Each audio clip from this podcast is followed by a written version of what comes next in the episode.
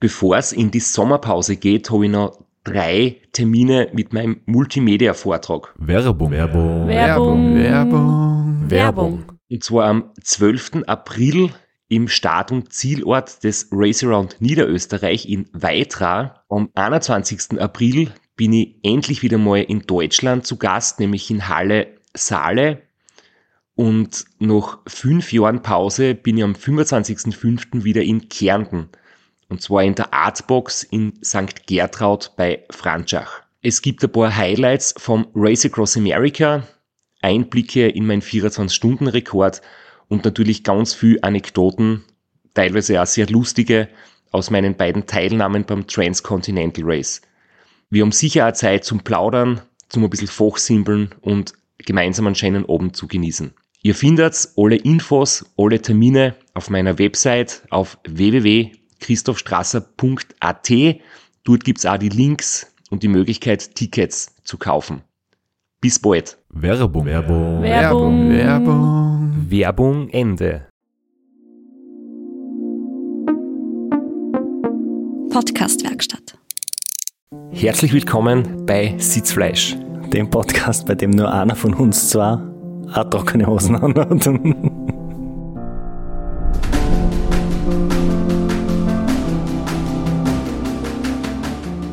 Ja, heute am Tag der Aufnahme ist vorübergehend einmal der Sommer zu Ende. ja, und ähm, der werte Herr Fahrradprofi Christoph Strasser hat nicht die richtige Ausrüstung, um zivil trocken zu bleiben, wenn er im Regen herfährt. Ich bin komplett trocken, ich habe einen Poncho, aber das hast du nicht geschafft. Na, Ich habe mir extra noch von der Sabine einen Regenmantel ausgeborgt, aber der ist äh, Taille abwärts auch nicht lang genug und ich war bei Siedlungsausfahrt, war die Unterhose bereits nass. es hat halt wirklich geschüttet. Aber wir lassen uns natürlich nicht davon abhalten, heute eine, eine Folge aufzunehmen, wo wir Fragen, Antworten zum Transcontinental Race beantworten, wo wir ein bisschen Fazit ziehen, wo wir einen kleinen Rückblick machen und das Ganze nochmal so abrunden. Wir möchten uns gleich vorweg auch noch bedanken für alle, die uns in den letzten Wochen und natürlich Monaten und Jahren, aber speziell in den letzten Wochen zugehört haben. Ähm, wir haben uns wirklich drüber gefreut. Es waren außergewöhnlich viele Zugriffe und wir waren immer wieder in den Charts ganz vorne, in den österreichischen Sport-Podcast-Charts, auch in anderen Ländern, aber in Österreich sogar auf Nummer eins. Und das ist schon eine sehr, sehr große Freude für uns. Gerade so, wenn man ähm, die anderen großen Podcasts irgendwie sich nur anschaut oder anhört, wo es um so ganz populäre Themen geht wie Fußball.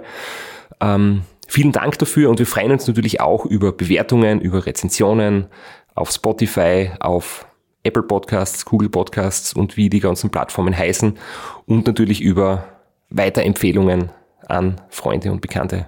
Wir sind jetzt nah an der Sonne geflogen und genießen die Höhenluft natürlich. Deswegen freuen wir uns, wenn das so weitergeht.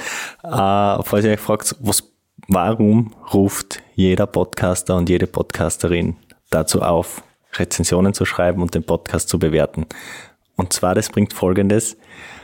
Da je besser und öfter ein Podcast bewertet ist, desto eher landet es in den Empfehlungen. Der Algorithmus funktioniert einfach so. Äh, Und für Leute, die einfach mal durch ihre Podcast-App browsen, denen wird dann vielleicht irgendwann einmal Sitzfleisch vorgeschlagen, wenn wir genug Bewertungen haben. Also für alle, denen der Podcast taugt, lasst eine Bewertung da und vielleicht kommentiert es in den Apps, in denen es geht. Ganz durchschaut habe ich es noch nicht, wo es geht und wo es nicht geht. Jedenfalls haut's rein, seid nicht zurückhaltend, wir freuen uns. Und über viele Umwege schaffen wir es dann vielleicht, dass wir noch mehr Menschen zum Radlfahren bringen und vom Radlfahren begeistern können. Das ist im Endeffekt das, was, was wir vielleicht alle gemeinsam ähm, gut finden. Da geht es da nicht um unser Ego, dass wir da jetzt da gute Bewertungen haben, sondern einfach um die, Bege die Begeisterung fürs Radfahren zu verbreiten. Und ein bisschen ums Ego.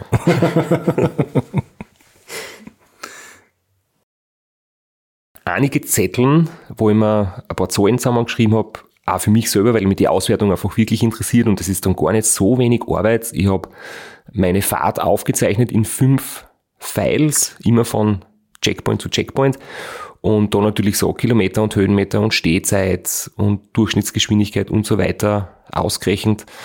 Wie will man beginnen? wollen wir mit Zahlen, Fakten beginnen oder mit Fragen? Also, nachdem mich das selbst am meisten interessiert, no offense an die Leute, die Fragen eingeschickt haben. Wir werden die alle beantworten, auch gerne und ich mache es auch gern, aber ähm, die Zahlen, Daten, Fakten, die interessieren mich jetzt einfach auch brennend, weil jetzt haben wir äh, neun Folgen atmosphärisch besprochen, wie es so war, aber wir sind ja doch ein Radsport-Podcast, also jetzt kommen mal die Zahlen auf den Tisch. Ich fange mal an mit dem, was das GPS-Tracking sagt. Und wir wissen ja, dass das nicht hundertprozentig genau ist, weil es alle fünf Minuten nur ein Signal gibt und die Strecke zwischen den Signalen irgendwie errechnet wird. Aber der Tracker hat behauptet, ich hätte 3939 Kilometer zurückgelegt in 8 Tagen 16 Stunden 30 Minuten und damit war ich einer von denen, die die meisten Kilometer gemacht haben durch meine ähm, beliebten Umwege, wo ich jedes Stück Asphalt gesucht habe und jeden Schotterabschnitt vermieden habe. Zum Beispiel hat der Robin Gemperle auf Platz 2 250 Kilometer weniger zurückgelegt, weil er halt viele schnelle Abkürzungen genommen hat, wie wir jetzt eh schon oft genug besprochen haben und auch von ihm selbst gehört haben. Die sogenannten Goat Tracks. Richtig. Die Goat Tracks. Ähm, ja, und das bedeutet, es waren im Schnitt bei mir 453 Kilometer pro Tag und ein Tag 10 Stunden Pause. Das stimmt sicher nicht. Ähm, ich werde es nachher nochmal ähm, aus meinen eigenen Daten herausrechnen. Und nur im Vergleich dazu, letztes Jahr war die Strecken wirklich deutlich länger. Da waren es ähm, 4580 Kilometer und 477 pro Tag. Also da habe ich, weil es weniger Höhenmeter gegeben hat und bessere Straßen, mehr tägliche Distanz zurückgelegt, aber auch ein Tag 19 Stunden Pause gehabt, also 9 Stunden mehr Pause. Das heißt, ich habe definitiv dazu gelernt, ähm, weniger Stehzeit noch zu haben. Die Stehzeiten sind jetzt aber aus dem äh, Follow My Challenge Tracker rausgerechnet, oder? Die sind aus dem GPS-Tracker rausgerechnet, richtig. Und ich habe aber selbst meine Pausenzeiten berechnet und die sind, ich sehe es jetzt gerade eigentlich fast gleich. Also so, so weit daneben ist der Tracker gar nicht gewesen. Laut Strava habe ich insgesamt 32,5 Stunden Pause gehabt, Stehzeit das heißt, das sind ein Tag und achteinhalb Stunden. Das kommt ziemlich gut hin. Und laut Strava oder laut meiner Garmin-Aufzeichnung waren es dann 3677 Kilometer, also ziemlich genau das, was Komoot in der Planung gesagt hat. Und damit waren es dann im Endeffekt ein paar Kilometer weniger pro Tag, als der GPS-Tracker sagt, aber die Durchschnittsgeschwindigkeit war ca. 21 kmh netto, wenn ich am Radl gesessen bin und inklusive der Pausen 17,6 kmh, was man jetzt nicht wahnsinnig hoch vorkommt, aber wie gesagt, die Straßenverhältnisse muss man dann mit einbeziehen und halt die wirklich, wirklich vielen Höhenmeter. Es waren insgesamt 46.000 laut meiner Aufzeichnung und es gibt schon aus. Also das sind im Schnitt über 5.000 und ein paar hundert Höhenmeter pro Tag. Für die da draußen, denen das was sagt, das ist ein Ötztaler Radmarathon pro Tag an Höhenmetern, aber nur 200 Kilometer mehr. Ganz genau. Und ja, was ich auch irgendwie gemerkt habe, die ähm, Verpflegung habe ich heuer besser gemacht, das habe ich eh schon einmal erzählt. Und ich habe wirklich auf meine Eiweißzufuhr geachtet. Ich habe unterwegs ähm, BCAAs mit dabei gehabt, also diese kleinen Kapseln und habe ähm, teilweise ein bisschen Fisch gegessen, ähm, dass ich wirklich auch zu Proteinen komme und habe wirklich das, das Junkfood so gut wie es geht vermieden. Ich habe immer wieder Snickers dabei gehabt. Das war eher so für Notfälle, das war einfach eingesteckt, wenn einmal unterwegs nichts zum Finden ist. Aber ich habe es nicht so, so häufig wie letztes Jahr eingeworfen und auch Cola wirklich nur am letzten Tag habe ich viel davon getrunken, sonst wirklich nur eine Dose oder eine kleine Flasche pro Tag. Ich habe halt versucht, ähm, schon viel Zucker zu mir zu nehmen, aber einfach in Form von, ja, von, von Säften. Ähm, so, so flüssig wie möglich, so viel Flüssigkeit wie möglich. Also die Kalorien in flüssiger Form, wo dann eigentlich eh nur süße Getränke überbleiben, wenn man bei Tankstellen und Geschäften einkauft, aber halt nicht zu viel verarbeitetes, mit Chemikalien versetztes ähm, Essen und Trinken. Also sehr viel Weißbrot und viel hochkonzentrierten Zucker. Ähm, Salz habe ich wieder mitgehabt und eben BCAs und damit bin ich wirklich sehr zufrieden und habe, obwohl sicher das Rennen von der Strecke her anspruchsvoller war und schwieriger war als letztes Jahr, es war halt einen Tag kürzer, aber die Strecken war sicher härter, habe ich weniger gelitten als letztes Jahr. Vielleicht möchtest du das noch ein bisschen ausführen. Du sagst, äh, viel Zucker in flüssiger Form. Das klingt für mich trotzdem nach Cola. Du hast aber extra keine Cola genommen und hast auf Fruchtsäfte zurück zu, und bist auf, nochmal, und extra keine Cola und bist auf Fruchtsäfte zurückgegangen, äh, weil es ist genauso hochkonzentrierter Zucker, aber nicht so stark verarbeitet oder was waren die Gedanken dahinter? Ja, und vor allem auch der, der Faktor mit ähm, Kohlensäure ist jetzt auch nicht im Übermaß ähm, gesund oder, oder irgendwie förderlich für eine gute Verdauung. Und der Koffeingehalt, weil ich habe vorher sechs, sieben Wochen kein Koffein getrunken und ich habe dann wirklich gemerkt, wenn man das gezielt einsetzt, dann bewirkt es wirklich stark was. Und das wollte ich mir nicht kaputt machen, indem ich dann wieder literweise ähm, Koffein reinschütte und dann hat es nach ein, zwei Tagen den Effekt wieder verloren und das hat wirklich auch funktioniert. Und da hat es dann eher eine Frage dazu gegeben, nämlich von Max, der wissen wollte, wie sich das Koffein-Detox, wie er es nennt, auf meinen Körper und auf meinen Geist und die Vorbereitung ausgewirkt hat. Und ob ich Entzugserscheinungen, zum Beispiel Müdigkeit oder Kopfweh gehabt habe, weil das kennt der Max aus eigener Erfahrung.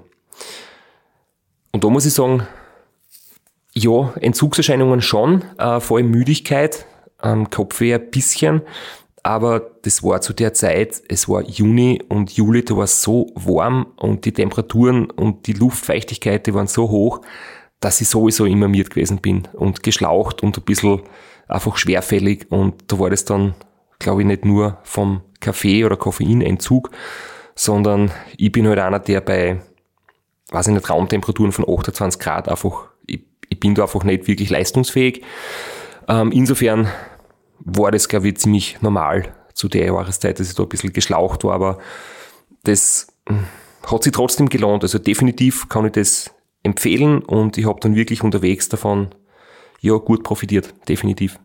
Weil wir jetzt so äh, eigentlich gerade bei den Fruchtsäften waren, du hast ja da eine super Tabelle rausgeschrieben, die sehe jetzt nur so über den Tisch drüber, aber du hast dir deine ganzen Kalorien rausge rausgerechnet. Deine, also die reine Kalorienanzahl ist wahrscheinlich wenig aussagekräftig, wenig. Herzlich willkommen bei Sitzfleisch. Dem Podcast, wo wir 40 Minuten mit einer vollen Speicherkarten geredet haben.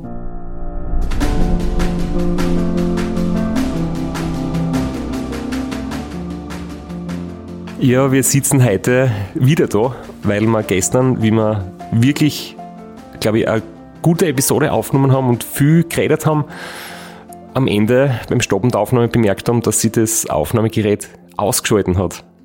Und zwar schon vor 40 Minuten. Das heißt, wir haben ein super Gespräch gehabt, äh, nur für uns. Genau. Aber Service ist, ist auch ein Success, deswegen sitzen wir heute wieder da. Ich habe die Speicherkarte kontrolliert, 72 Stunden hätten wir Zeit. Das sollte sie ausgehen. Sollte sie ausgehen. Du hast aber schon wieder nasse Hosen an. ja, aber heute ist nicht mehr so nass wie gestern. ja. Also die, die 20 Minuten Trocknung, die quasi während der Episode passiert ist, auch da schließen wir nahtlos an. Und ich glaube, viel genauer will es niemand hören, wo es wieder für eine technischen Probleme gehabt und wir machen jetzt einfach weiter. Genau. Nur noch so viel. Ich habe die Hitten halt auch ins Zug geschoben, um beim Thema zu bleiben. Hashtag Training Fail. ja.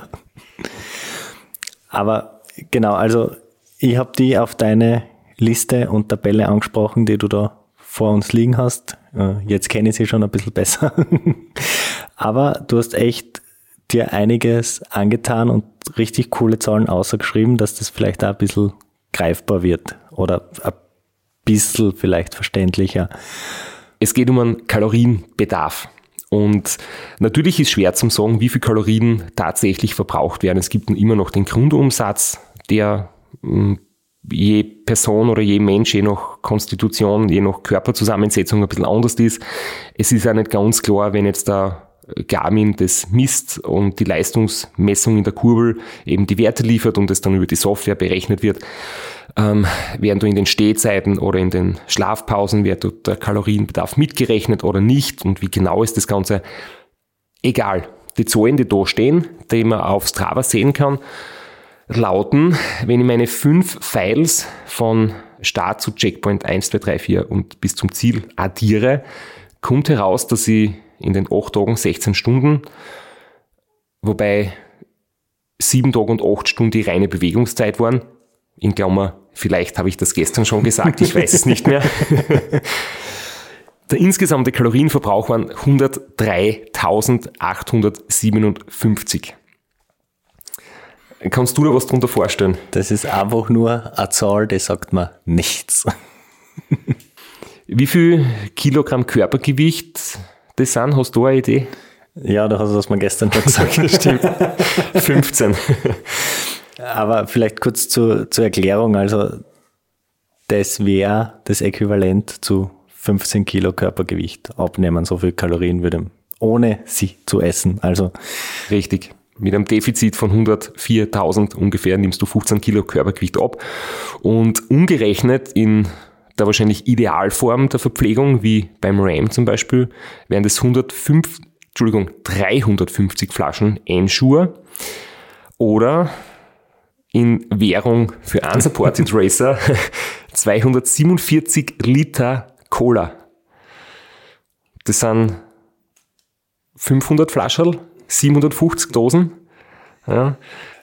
Ja, es ist, es ist unglaublich viel und ich glaube auch, wenn man, wenn man es runterrechnet auf die, die acht Tage, ähm, auch der tägliche Cola-Konsum oder die notwendige Menge an Cola ist äh, nicht schaffbar, glaube ich. Und äh, 340 Snickers-Riegel wären das. Und da muss ich auch sagen, ist natürlich schwierig zu sagen. Es gibt die normalen, es gibt die X Large und Super Size und die Geschichte, was ich erzählt habe vom Anatol, der mir im Zü ähm, mein, was soll ich mal zurückgeben, mein, mein Licht, na, weißt du das noch? Na, Wurscht, äh, vom Anatol, der mir im Ziel ein Teil zurückgegeben hat, was ich unterwegs verloren habe. Der hat ja auch gesagt, er hat auch Snickers noch gefunden, das er gegessen hat und dann hat er mir irgendwann einmal geschrieben, jetzt weiß er, warum ich so gut gefahren bin, weil ich die großen Snickers gehabt habe. äh, ja, und, und dann habe ich noch eine Zahl, es wären umgerechnet 260 Zimtschnecken. In der Annahme, dass eine 400 hat, 400 Kalorien. Ja, das ist wahrscheinlich auch eine trockene Geschichte. Da passen dann die äh, 250 Liter Cola ganz gut, ganz gut dazu. Aber ähm, das Krasse, also das könnte man mit allen nicht spülen, wir haben es aber mit den Zimtschnecken durchgerechnet. Das wäre halt eine alle 48 Minuten. Und ich glaube, das ist eine ganz eine gute Illustration, wie hoch dieser Kalorienverbrauch ist. Ja, und es wäre jetzt natürlich interessant, aber die Info kann ich nicht liefern, wie viel Kaloriendefizit ich gehabt habe, sprich wie viel Körpergewicht ich wirklich verloren habe, weil natürlich ist das der Kalorienverbrauch, aber nicht das, was ich an Kalorien zu mir genommen habe. Ich habe wesentlich weniger zu mir genommen, kein Mensch weiß wie viel. Ähm, das würde mich selbst interessieren. Ist allerdings, ja, beim RAM kann man es machen. Da hat man eine Waage mit dabei, da kann man sich regelmäßig abwiegen, einmal am Tag. Aber bei so einem Rennen, du müsstest da in der Airbnb-Wohnung auf irgendeine fremde Waage stellen und in Griechenland auf eine andere, das ist so extrem ungenau, da kann man gleich drauf verzichten. Außerdem hast du niemanden dabei, der deine Kalorien auch, auch trackt. Also das wäre dann, wo in den Stehzeiten eh schon so viel zu tun ist beim unsupported Rennen, da jetzt noch äh, jedes Snickers in irgendeiner Tabelle einzutragen, wäre dann wahrscheinlich zu viel verlangt. Ja, und zu ungenau, man wird irgendwann drauf vergessen oder irgendwann einfach nicht mehr die Nerven dafür haben. Ähm, abwiegen wäre trotzdem interessant, ähm, dann kann man ja rückschließen, wie viel Kalorien man zu wenig gegessen und getrunken hat. Aber wie gesagt, das, das habe ich noch nicht gemacht, obwohl es sehr interessant gewesen wäre. Dazu passend haben wir gestern eine Frage herausgesucht und die suchen wir jetzt nochmal aus. Und zwar, der Gernot fragt, ja, wir sind der Podcast dafür. Bei uns werden über solche Themen auch geredet. Ähm, man hört eigentlich von anderen Fahrern und Fahrerinnen eigentlich immer wieder Probleme Durchfall. Und der Gernot fragt dich, ob du eigentlich schon das andere Problem gehabt hast, ob du eigentlich schon mal unterwegs Verstopfungen gehabt hast. Ich muss ehrlich sagen, na, habe ich glücklicherweise noch nicht gehabt. Habe aber das schon gehört, dass es das gibt, aber halt wirklich eher selten. Ähm, meistens ist wirklich Durchfall ein Thema. Ich kenne das auch selber von mir, wenn ich zurückdenke, ob es in Amerika gewesen ist oder beim Racing Around Austria, immer wenn ich ein DNF gehabt habe, also ausgeschieden bin oder krank geworden bin, hat ein, zwei Tage, bevor dann meistens halt ein Thema mit der Lunge aufgetreten ist, habe ich zuerst auch schon Durchfall gehabt. Das ist ein ziemlich guter Indikator, wenn man Durchfall kriegt. Kann es natürlich sein, dass man irgendwas Falsches gegessen hat oder einfach ein Magen-Darm-Problem hat, aber meistens ist es irgendwas was anderes und das ist dann so der Vorbote, wenn Darm und Immunsystem nicht mehr funktionieren, kommt meistens Durchfall und danach oft was was anderes. Deswegen ist das wirklich schon immer ein, ein Alarmzeichen, wenn der Durchfall auftritt, dass man wirklich aufpassen muss und aufmerksam sein muss, ob sich dann etwas anderes entwickelt. Ähm, beim Silk Road Mountain Race ist es vielleicht was anderes. da haben wir auch schon einmal ein Gespräch gehabt und über das Thema geredet mit dem Matti Köster damals. Jedenfalls dort ist das, glaube ich, da haben alle Durchfall, bis auf ein paar ganz, ganz wenige, hat aber dort andere Gründe. ganz genau, ja. Und was ich aber schon mache, ist wirklich im Vorfeld, das sind zwei bis drei Wochen schon, anzufangen mit zusätzlichen noch Darmbakterien, die in der Früh immer einnehmen auf nüchternen Magen, mit etwas Glutamin dazu. Das ist eben so eine Aminosäure, die speziell für die Schleimhaut im Magen-Darm-Bereich wichtig ist. Und damit wird die Magen-Darm und Magen-Darm-Flora und die Bakterienkultur im Magen halt einfach verbessert, dass man dann mit einer ja, guten Magen-Darm quasi Gesundheit am Start stehen kann. Nach diesem kurzen Exkurs, das war nämlich das Wort, was ich gesucht habe, äh, nochmal zurück zu deiner Tabelle mit den Daten und Fakten, äh, die ja auch sehr interessant sind. Du hast ähm, dir deine Durchschnittswert auch noch angeschaut. Ja, ich habe mir die Normalized Power angeschaut und die Training Stress Score. Und kurz zum Hintergrund, die Wattmessung, das habe ich in der anderen Episode erzählt, wo ich erzählt habe, dass ich am Grenzübergang in Bosnien die Batterien wechseln musste bei der Kurbel. Ähm, es ist halt gemessen worden mit dem 4-III-system wie man das auch immer ausspricht, keine Ahnung. Bin nicht wirklich ein großer Fan davon, aber das war halt das System, das am Radl oben war. Und die Wattmessung wird sicher nicht hundertprozentig genau sein, vor allem wenn man in verschiedenen Jahren mit verschiedenen Systemen misst, kommen natürlich immer ganz normale Messfehler dazu, aber die Größenordnung, denke ich, wird schon stimmen. Und ich habe vom Start bis zu Checkpoint 1 äh, Normalized Power gehabt von 197 Watt. Das war äh, von, den, von der Distanz her der längste Abschnitt. Dann hat sie es auf dem zweiten, dritten, vierten Abschnitt so im Bereich von 155, 165 irgendwo eingependelt. Und auf der letzten Etappe war es dann so bei 128. Und wenn man das dann mit den Stunden hochrechnet und den Durchschnitt ausrechnet, ist es 172 Watt Normalist Power über die ganze Distanz. Und da muss ich sagen, bin ich froh, dass wir gestern eine Panik gehabt haben, weil das habe ich gestern noch nicht ausgerechnet. Heute habe ich das nachgeholt. Und das Ganze ist natürlich ja sehr relativ immer zum Körpergewicht und zur Muskelmasse zu sehen. Also ich habe doch zumindest am Start so um die 79, 80 Kilo und im Ziel werden es halt ein paar Kilo weniger sein. Ähm, und deswegen ist der Training Stress Score eigentlich äh, der fast bessere Wert, weil der wirklich ja, zum, zum Vergleichen quasi besser geeignet ist. Der setzt die Watt nämlich immer ins Verhältnis zum Körpergewicht. Und du sagst. Ja, zur, zur individuellen Schwellenleistung in Wirklichkeit. Also eine Stunde an der Schwelle ergibt 100 Punkte Training Stress Score und eine Stunde im Grundlagenbereich circa 30 bis 35 Punkte circa. Und ob ich jetzt mit einer Schwellenleistung von circa 400 Watt ähm, vor, habe ich trotzdem 100 Punkte, wenn ich 400 Watt fahre und du hast ich weiß nicht, 500 Watt oder mindestens. mindestens. Wenn du eine Stunde mit 500 fährst, hast du auch nur 100. Ja. Und sagen wir 500 Watt, ja. Aber ähm, das kommt bei dir dann kumuliert über die äh, neun Tage auf 4600 ist der Trainingsstress-Score. Richtig. Also 46 Stunden Einzelzeitfahren maximal an der Leistungsschwelle, theoretisch, oder 150 Stunden circa Grundlagenausdauer und in dem Bereich spült sich das dann auch ab, weil 172 Watt Normalized Power ist irgendwo unterer Bereich von der Grundlagenausdauer und so kommt diese Zahl zustande. Es kann vielleicht sein, dass, dass andere, die das Rennen gefahren sind, wesentlich mehr haben, weil es vielleicht ähm, einige Stunden länger gedauert hat oder weil vielleicht wirklich auch manche ein bisschen über, wie soll ich sagen, nicht über ihre Grenzen, aber so teilweise halt vielleicht härter gefahren sind im Verhältnis zur, zur Leistungsfähigkeit, wo es auch passieren kann, dass man dann ein bisschen mehr leidet. Ich habe erzählt, gerade am ersten Tag haben viele Leute äh, die Fahrradromantiker wirklich attackiert, die ganzen Anstiege. Da steigt dieser Trainingsstress natürlich schon recht hoch. Man wird dann ja Leistung verlieren gegen Ende hin, man wird langsamer werden, man wird ein paar Tage länger brauchen vielleicht.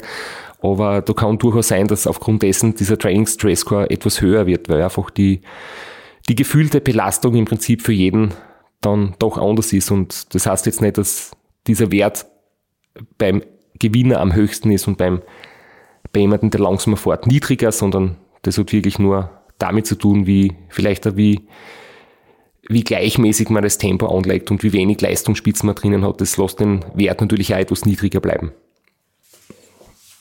Hast du Zahlen von den anderen Jahren auch noch zur Normalized Power oder äh, ist das heuer das erste Mal? Ich muss ehrlich sagen, das habe ich vom letzten Jahr jetzt nicht mehr hundertprozentig im Kopf. Vielleicht haben wir Glück und das fällt halt der Rekorder noch mehr aus. Dann könnt ihr das nochmal nachschauen. Aber es war in der sehr, sehr ähnlichen Größenordnung. Es waren vielleicht ein paar Watt weniger oder ein paar Watt mehr. Und ob das dann an der Messgenauigkeit liegt oder daran, dass es einen Tag weniger dauert hat und wie auch immer, es ist sehr, sehr ähnlich. Ähm, aber trotzdem, wenn ich nochmal noch mal weiter zurückdenke, fällt mir einfach wieder das ein, wie es beim Race Across America war. Da war nämlich die Leistungs, die durchschnittliche Leistung auch sehr ähnlich, wobei natürlich man dort immer auf dem idealen Radl unterwegs ist, am Zeitfahrradl, am leichten Bergrad, man hat kein Gepäck, man hat unendlich viel Ersatzmaterial dabei und man ist natürlich deswegen viel, viel schneller. Und Stichwort RAM, ich habe dann ähm, ja, nach dem Rennen vom Rainer Hochgatterer eine Nachricht bekommen. Und der Rainer war ja viele Jahre mein Trainer und beim RAM viele Jahre unser Teamchef. Und er hat mir geschrieben, dass er rückblickend glaubt, dass ich die ganzen RAM-Erfolge nicht wegen unserer Betreuung eingefahren habe, sondern trotz unserer Betreuung. und das habe ich sehr, sehr lustig gefunden. Ich habe dem Rainer dann zurückgeschrieben, dass äh, ich denke, du hast deinen Job ganz gut gemacht, egal was die anderen sagen. Also ich glaube, das ganz so schlecht war die Betreuung nicht. Es ist, es ist schon mit Betreuung auch nicht so schlecht gegangen, ja. Aber ich muss ernsthaft sagen, das, das Kompliment hat mich wirklich gefreut äh, vom Rainer. Ich habe, glaube ich, wirklich schnell gelernt, mich selbst zu organisieren während so einer langen Belastung und habe schnell dazugelernt. Was mir aber schon fehlt, sind einfach die ja, gemeinsamen Erlebnisse mit der Betreuercrew. Also wenn man Krisen und, und Probleme gemeinsam meistert, wenn man die, die coolen Zeiten und coolen Geschichten gemeinsam erlebt. Und man darf halt auch nicht vergessen, dass, dass trotzdem so ein Ram rein von der sportlichen Leistung her schon deutlich höher einzustufen ist, weil dort bin ich pro Tag 640 Kilometer gefahren, acht Tage hintereinander und habe 50 Minuten geschlafen und nicht so wie jetzt drei Stunden jede Nacht. Und es ist ja deutlich mehr als 450 Kilometer täglich. Und unsupported ist natürlich wesentlich komplizierter. Man ist dem Wetter ausgesetzt, man hat mental Phasen, wo man mit der Einsamkeit natürlich ein bisschen kämpft. Es ist abenteuerlicher, aber man quetscht seinen Körper dabei sicher nicht so bis aufs letzte Limit irgendwie aus und hat auch nicht so einen krassen Schlafentzug, weil man halt einfach auch klar im Kopf bleiben muss. Und letztes Jahr war definitiv länger die Strecken und vielleicht nicht ganz so schwierig. Heuer war es härter, aber kürzer. Trotzdem habe ich heuer, glaube ich, durch das, dass ich mich besser verpflegt habe und den Schlaf irgendwie geregelter gehabt habe, mit, mit Unterkünften ähm, weniger gelitten als letztes Jahr. Und das ist auch so eine Erkenntnis gewesen, dass es in, in einer Unterkunft ist es wahrscheinlich nicht so romantisch und für viele ist das so die, ja, die Vorstellung, unsupported mit im Freien schlafen und Schlafsack irgendwo aufstellen und oder auf sich einen, Schlaf, einen Schlafplatz suchen im Freien mit Schlafsack. Ähm, das macht natürlich Sinn, aber ich habe gemerkt, dass es gerade beim Aufstehen nach der Schlafpause wesentlich besser funktioniert, wenn man in einem Zimmer geschlafen hat. Das kann ich bestätigen, weil ähm, nach so einer Nacht draußen oder nach ein paar Stunden draußen, das Schlimmste ist halt einfach, egal wie, so, wie warm der Sommer ist, äh, man hat halt einfach diesen Schüttelfrost direkt nach dem Aufstehen und man friert ein bisschen und das reißt dann ein bisschen durch, bis man dann endlich in die Gänge kommt. Das ist natürlich äh, in einem Zimmer hat man das nicht. Aber ähm, viele werden jetzt einwenden, ob das jetzt vielleicht nicht ein bisschen den Sport zerstört oder den Spirit zerstört, weil ähm, ob man das machen kann oder nicht, ist dann vielleicht wieder eine Kostenfrage. Werbung. Werbung. Werbung. Werbung. Werbung. Flo, bist du auch schon so aufgeregt, wenn du an den April denkst? Jedenfalls, äh, wenn du das gleiche meinst wie ich, dann bin ich schon sehr voller freudiger Erwartung. Voriges Jahr haben wir erstmals einen Live-Podcast gehabt und weil das einfach so ein super schöner Abend war, werden wir das wiederholen. Und zwar dieses Mal im Zuge des Neusiedlersee Radmarathons in Mörbisch. Ja, und zwar werden wir uns am Freitag, dem 19.04. im Strandhaus Mörbisch die Ehre geben und mit einem unglaublichen Überraschungsgast äh, einen Live-Podcast aufnehmen. Also allein schon wegen dem Gast bin ich so nervös. Ich hoffe, dass du nicht dich ins Publikum setzt äh, und zuhören willst, aber ich muss sagen, der, der Gast ist wirklich grandios und ich würde sagen, wir hören einfach einmal, was er zu dem Ganzen sagt. Hallo, Johnny Holland hier. Heute stehe ich natürlich wieder am Start beim Neusiedlersee Radmarathon. Immer ein Highlight des Jahres. Nebenbei bin ich auch live beim Podcast beim Neusiedler Radmarathon. Es wird mich natürlich riesig freuen, wenn ihr live dabei seid und dass wir vielleicht kurz über ein paar Höhepunkte aus meiner Karriere reden können. Sehen wir uns dann. Wer die legendäre Stimme noch nicht erkannt hat, das war Johnny Hogerland, legendärer Fahrradprofi und Pensionsbetreiber in Kärnten.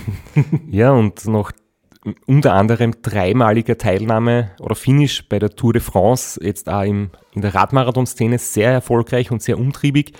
Und ja, wir freuen uns sehr, dass wir mit ihm äh, den Abend gestalten können.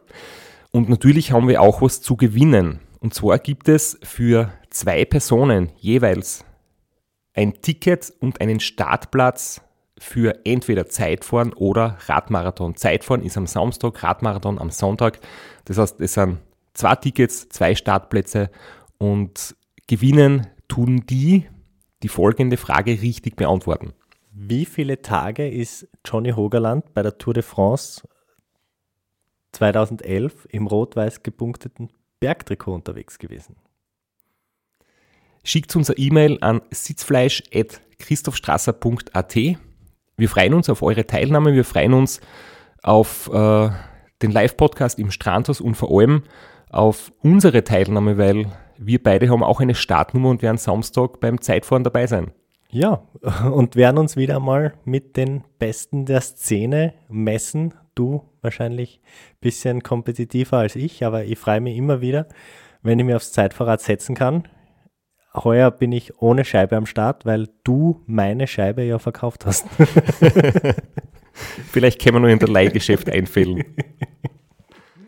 Werbung. Werbung. Werbung. Werbung. Werbung Ende. Ich muss ja ehrlich sagen, ich habe das vom James Mark Hayden, der auch zweimal Transconti gewonnen hat, auch ähm, gehört und gelesen. Er hat das auch immer so gemacht mit, äh, mit Unterkünften. Also du bin jetzt nicht der Einzige oder der Erste. Das, das ist immer die, die Möglichkeit, das zu machen. Und ja, ich finde halt wirklich der große Vorteil ist Hygiene, schnelleres Aufstehen und vor allem man steht auf und sitzt am Radl und muss nicht noch den nassen Schlafsack mit eingeschlafenen Finger, wenn es irgendwo kalt und feucht ist, irgendwie zusammenbocken und zeitlich finde ich nicht, dass das irgendwie ein Nachteil ist. Aber wie du sagst, finanziell sagen manche, das ist zu teuer und ich muss da zuerst natürlich einmal sagen, ich bin sehr dankbar, dass, dass wir, sage jetzt mal, in so einer privilegierten Situation sind, dass das für uns möglich ist. Wenn das natürlich ein Thema ist, wo man sagt, das ist zu teuer, ähm, ja, ist das natürlich irgendwie schwierig. Das, mh, da kann ich jetzt nicht wirklich was dazu sagen, aber ich kann nur sagen, dass es nicht so teuer ist, wie man sich vielleicht vorstellt wenn man das dann mit einem normalen Urlaub vergleicht oder mit, mit anderen Sportevents. Und generell wird manchmal, was ich gehört habe, über das Transcontinental gesagt, dass es ein teures Rennen ist. Und teilweise werden sie auch kritisiert dafür. Und deswegen habe ich da jetzt wirklich alles zusammengeschrieben, was ich gebraucht habe an einerseits Gebühren, das ist der Punkt A, dann an ähm, Ver sorry, Cut, dann an Übernachtungskosten im Rennen und dann nochmal das äh, Einkaufen unterwegs, was man quasi an Essen, Trinken braucht. Beginnen wir vielleicht mit, du nennst das Gebühren. Ich würde sagen, klassisch Startgeld, Nenngeld. ähm, wenn man sich dazu entscheidet, das Transkonto zu fahren, was kommt da auf an zu kostenmäßig? Ich habe im Herbst, glaube ich, letzten Jahres zuerst 25 Euro zahlt für die Vorabregistrierung, wo man quasi Interesse bekundet an einem Startplatz und dann wird irgendwie im Winter, werden dann die ganzen Startplätze verteilt.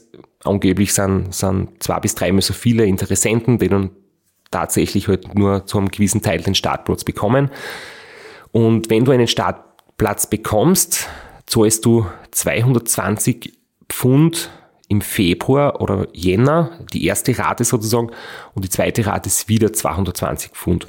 Und dann hast du noch 130 Pfund ähm, Tracker-Kaution, wobei du 100 wieder zurückbekommst. Und Pfund und Euro ist die Umrechnung fast eins zu eins und da kommt in, in Summe außer 575 Euro für Registrierung, Startgeld und die Trackergebühr, die man nicht zurückkriegt. Und da ist allerdings nur dann, sind es 575 Euro, wenn man keine Sponsoren hat. Vielleicht kannst du das kurz erklären. Also für Sponsoren muss man extra zahlen. Da wird es dann teuer und muss aber dazu sagen, ich finde es voll okay. Ähm, man zahlt für jeden Sponsor und für jeden Partner und für jeden oder für jede Organisation, die irgendwie im Zuge mit deiner Person Werbung macht und im Zuge des Rennens zahlt man 100 Euro oder Pfund Medienlizenz.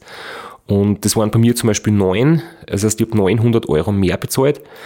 Und nur dann darf ich zum Beispiel auf Instagram ähm, diese Unternehmen markieren. Da zählt zum Beispiel auch ultracyclingshop.com dazu. Das ist wirklich beinhart. Ich muss für meine eigene Marke, für meine eigene Webseiten quasi auch diese Medienlizenz zahlen, sonst darf ich mich selber dort nicht markieren. Ähm, da sind sie ziemlich rigoros, aber ich denke, sie vergeben ja auch diese Bursaries, ähm, also man kann es übersetzen mit ähm, Beihilfe. Ja, vielleicht Stipendium fast, ja. Ja, genau. Das heißt, das hat dieses Mal drei Teilnehmer, Teilnehmerinnen gegeben, die haben ähm, einen Gratis-Startplatz bekommen, haben finanzielle Unterstützung gekriegt, damit sie sich die Teilnahme leisten können. Und ich finde es super, wenn, wenn die Teilnehmer, die ähm, finanzielle Unterstützung haben von Sponsoren, unterm Strich mehr bezahlen, als wie die, die es finanziell nicht so leicht haben und die dafür eine Unterstützung bekommen. Das finde ich eigentlich ein cooles System. Finde ich auch nicht unfair. Und ja, das ist einmal das Thema Gebühren. Ja, es gibt natürlich äh, Rennen, da zahlt man 30 bis 50 bis 80 Euro für einen äh, Startplatz. Aber da kriegt man dann einfach ein Tracker ins Trikot, sagt alles Gute, im Ziel wird einem der Tracker abgenommen, sagt Danke fürs Dabeisein und das war's.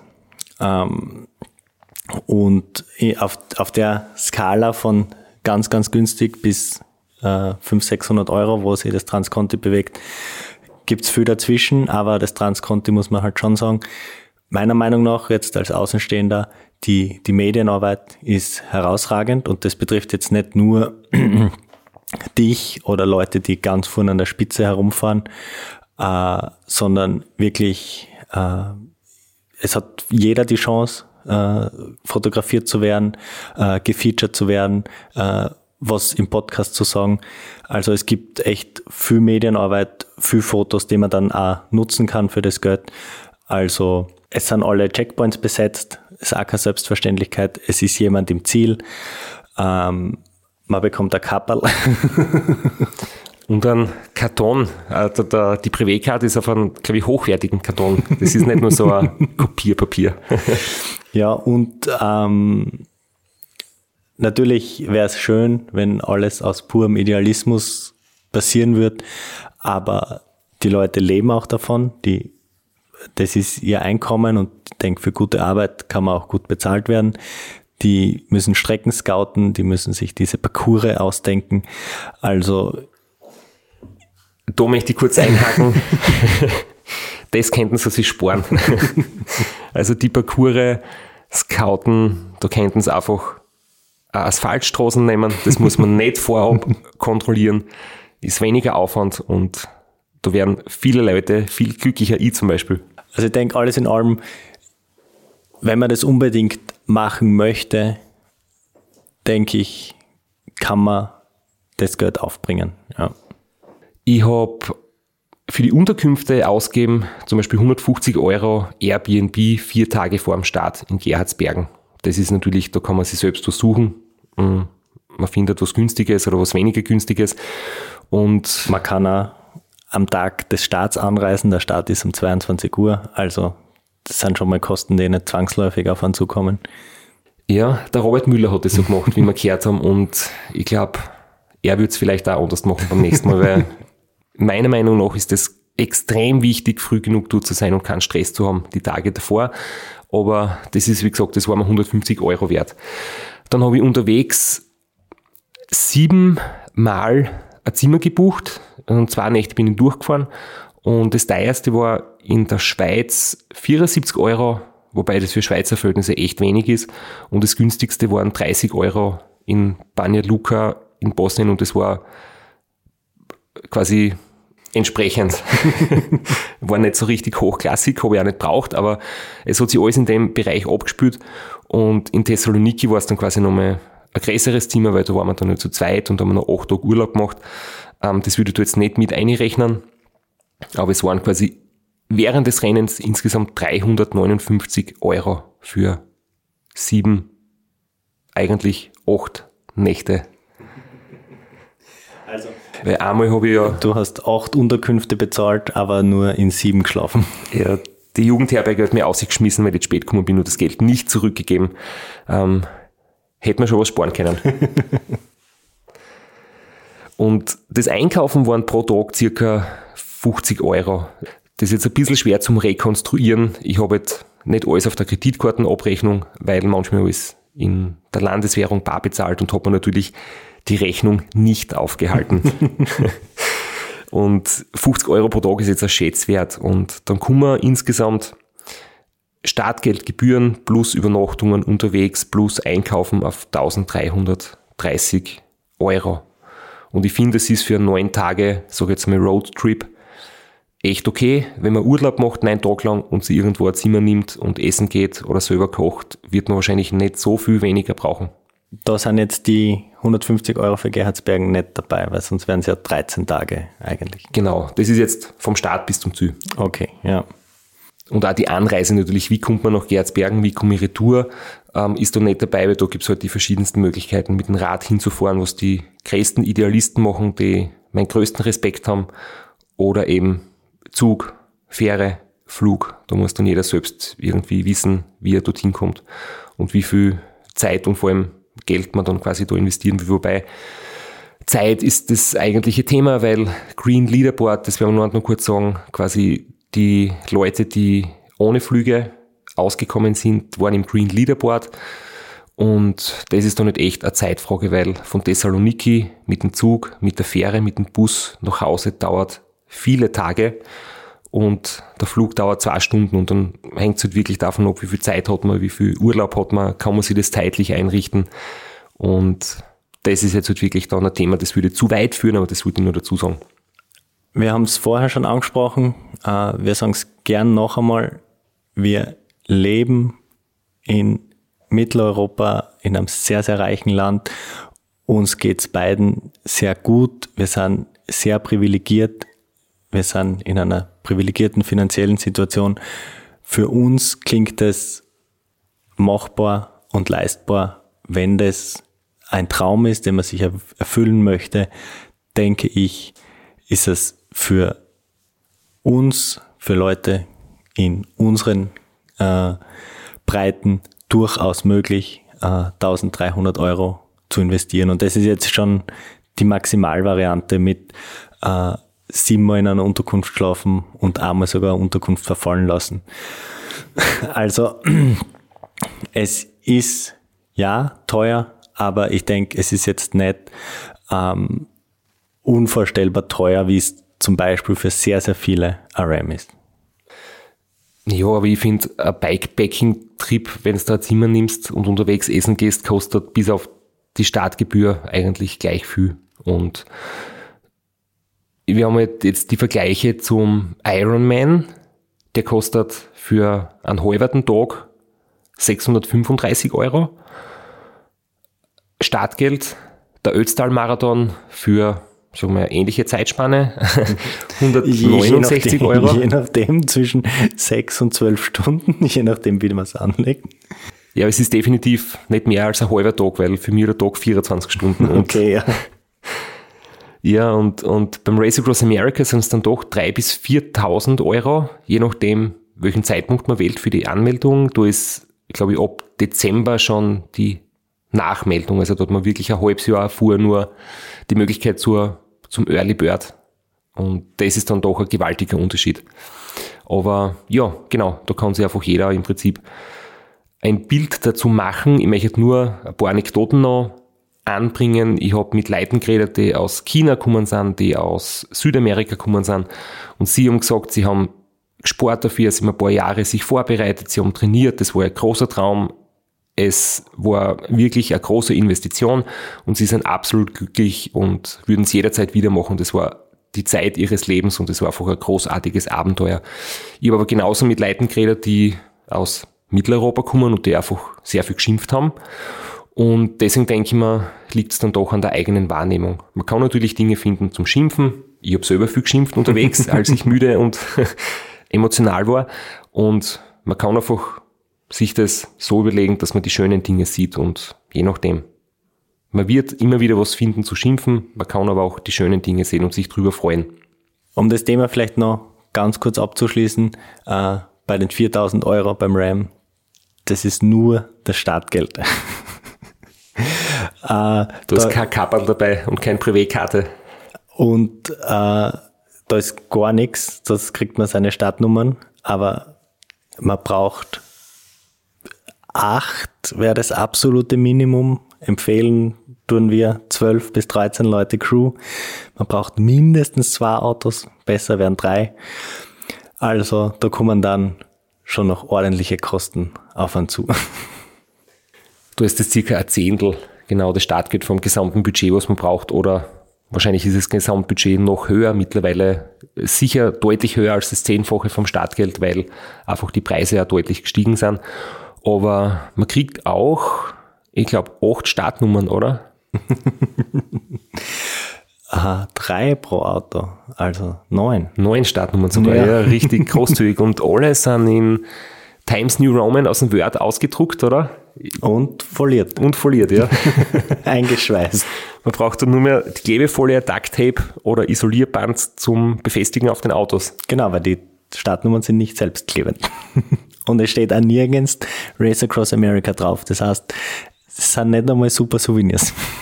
Na, und fälschungssicher sind es auch nicht. Bevor wir zu den Fragen kommen, die uns geschickt worden sind, sprechen wir vielleicht einmal noch über das Ergebnis ganz, ganz allgemein.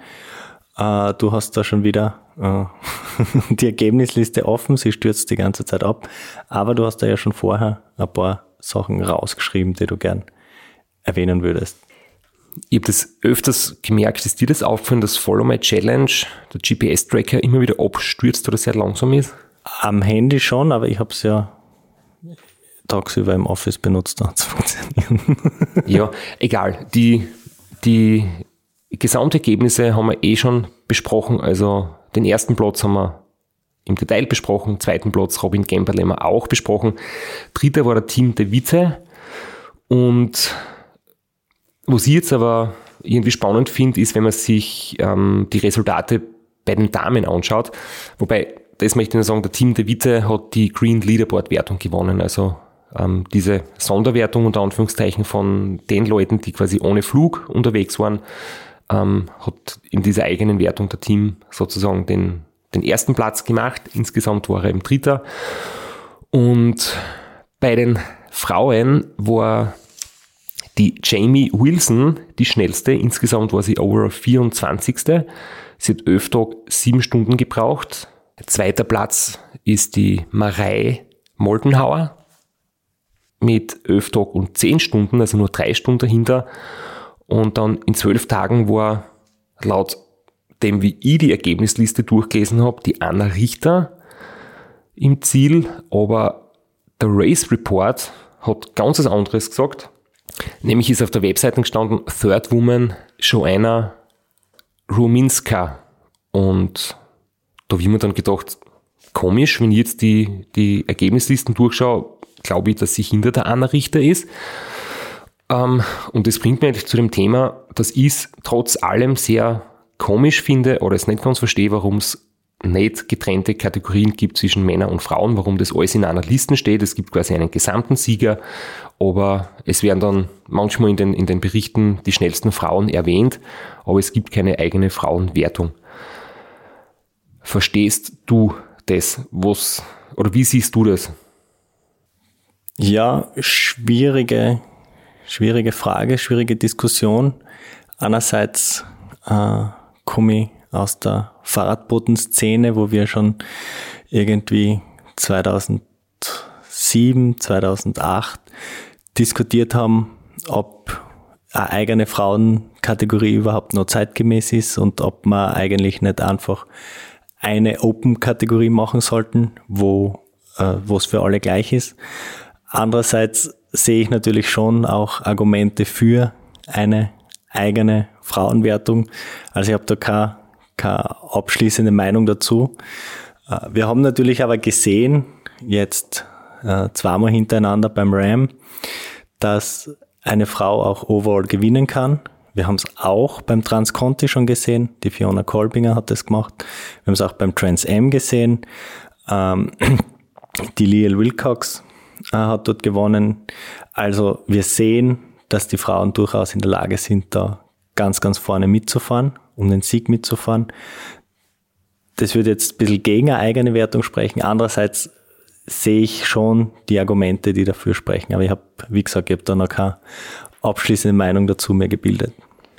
Aber wenn es jetzt um das Thema Gleichberechtigung geht und wenn es darum geht, dass gerade in dem Langstreckensport der Leistungsunterschied, der aufgrund von, von hormonellen körperlichen Voraussetzungen, von der Genetik einfach grundsätzlich zwischen Mann und Frau da ist, den man nicht wegdiskutieren kann, der ist natürlich im Langstreckensport nicht so ausgeprägt wie in anderen Sportarten. Bei Sprints, ähm, bei Kraftsportarten ist es natürlich deutlich ausgeprägter. Trotzdem ist irgendwie ein genetischer Unterschied da. Und auch wenn jetzt Frauen in der Gesamtwertung gewinnen, wie es schon öfters passiert ist, ich finde es jetzt trotzdem, dass es jetzt nicht obwertend ist, eine Frauenwertung zu machen. Dann gibt es einen Sieger bei den Herren, eine Siegerin bei den Frauen und einen, vielleicht eine Gesamtsiegerin oder einen Gesamtsieger. Ähm, aber so wie das da ist, da musst du wirklich, es ist in der Ergebnisliste nicht einmal das Symbol für männlich oder weiblich drinnen. Natürlich gibt's auch non-binär. Insofern wird es dann ein bisschen schwierig. Ähm, und die Vornamen, ich denke jetzt nur an Italien, Andrea ist jetzt nicht eindeutig männlich oder weiblich. Ähm, das heißt, du weißt jetzt wirklich nicht, wenn du die Ergebnislisten durchschaust, wie ist das jetzt geschlechtermäßig verteilt? Ich finde es eigentlich, mir persönlich macht es, stellt es nicht so zufrieden in der Form. Ich würde mir das trotzdem wünschen, weil es eigentlich die einzige Sportart ist, wo es keine Wertungen gibt für Männer und Frauen.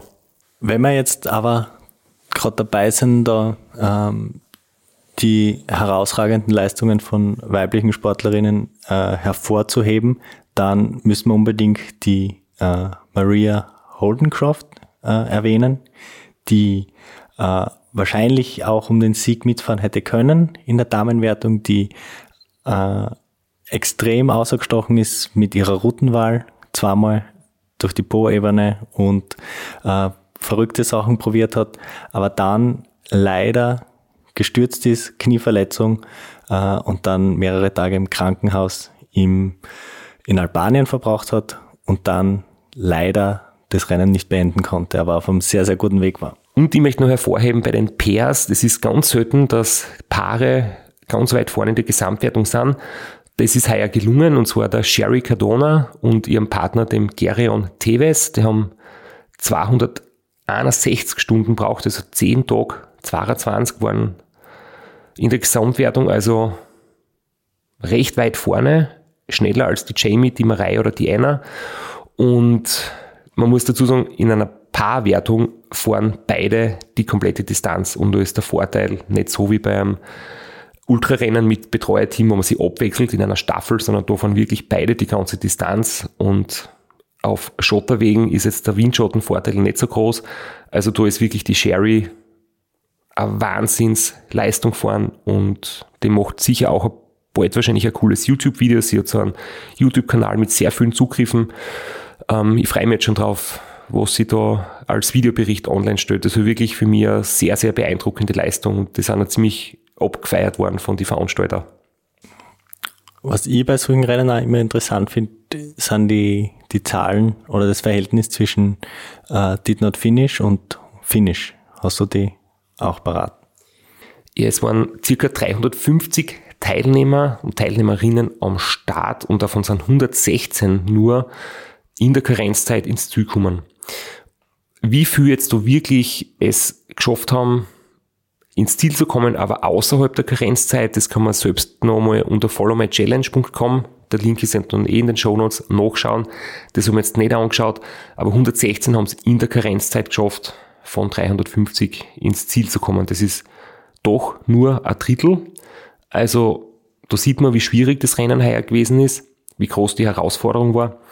Aber wirklich ausgeschieden oder zurückgezogen, gescratcht haben natürlich deutlich weniger. Viele waren einfach dann hinter der Karenzzeit und die Karenzzeit war circa 16 Tage, 15, 16 Tage, müsst ihr jetzt nachschauen, weiß ich nicht mehr ganz auswendig, auf jeden Fall war bei der Finisher Party sozusagen die, die Karenzzeit zu Ende. Das heißt, wer noch während der Party ins Ziel gekommen ist, war dann sozusagen der letzte Finisher und der ist ja dementsprechend vor Ort dann nochmal ordentlich gefeiert worden.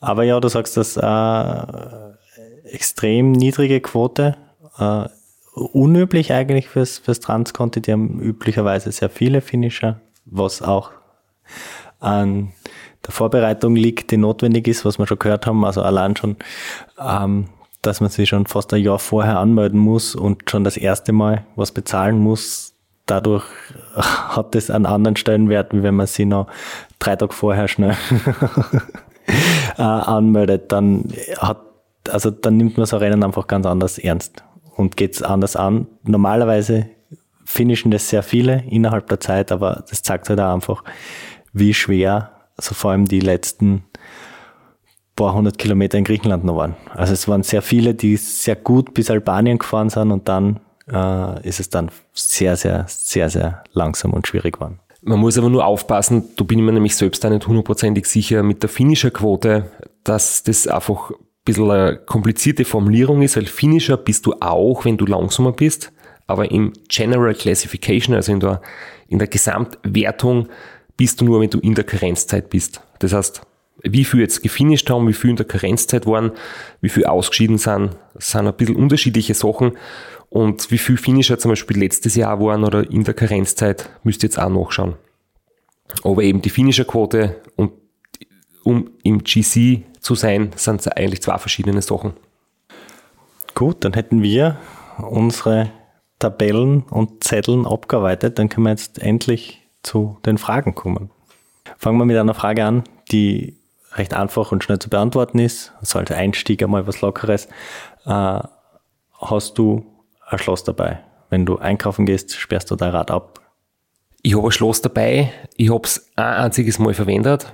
Ähm, meistens ist es so, wenn du irgendwo in ein kleines Geschäft eingehst, gerade umso weiter im Süden du bist, ähm, du hast einfach keine Angst um den Radl. Du hast das entweder in Sichtweite, es ist kein Mensch dort und man muss sich immer vorstellen, in, in, in unseren Ländern, da in, in, im deutschsprachigen Raum, da sind Rennräder einfach ein beliebtes Sportgerät und das ist in Albanien nicht so. In Albanien hat ein S-Werksradl, das kennen die Leute nicht, das wollen sie nicht, das brauchen sie nicht unbedingt.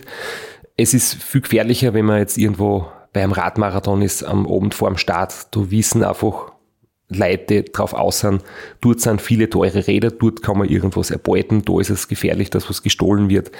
Wenn du bei einer Tankstelle stehst, kommt der Radl nicht weg. Und auch wenn man im Freien schläft, habe ich voriges Jahr nie ein Schloss verwendet, weil du stehst nur kurze Zeit da, du bist irgendwo in der Pampa, wo kein Mensch ist und ja, ich habe mein Schloss nicht verwendet, nein.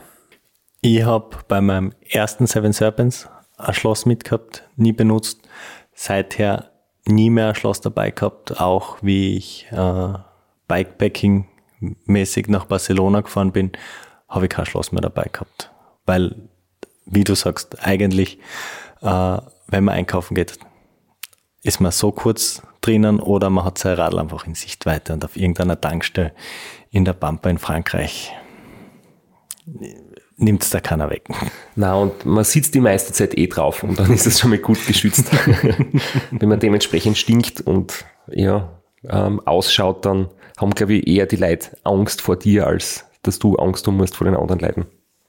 Eine Frage, die sehr, sehr, sehr, sehr, sehr, sehr oft kommt, aber es ist egal, ob man jetzt von Transconti erzählt oder davon erzählt, am Wochenende 100 Kilometer in fünf Stunden mit dem Rad gefahren zu sein. Wie geht es mit dem Hintern? Gibt es da eine spezielle Routine? Wie schafft man es, dass man keinen Hintern wegkriegt? Wir haben es eh besprochen. Der Robin hat ja erzählt von seinen Compete Blasenpflastern. Das hat bei ihm sehr gut funktioniert. Ich habe erzählt von meiner selbstgemachten Sitzcreme. Ich habe einen Sattel, mit dem ich mich sehr viel Zeit beschäftigt habe, beim Aussuchen, beim Testen. Ich habe die Hosen von Ovaio, die mir sehr gut taugen mit den Sitzpolstern. Da muss einfach wirklich jeder schauen, dass er für sich das Passende findet. Und dann ist es so, dass du zu einem gewissen Grad das nicht ganz verhindern kannst, wenn es sehr viel regnet und die Straßen sehr schlecht sind. Aber grundsätzlich ist das eigentlich jetzt keine Hexerei. Man muss halt wirklich davon ausgehen, dass die Haut widerstandsfähiger wird, wenn man viel fährt.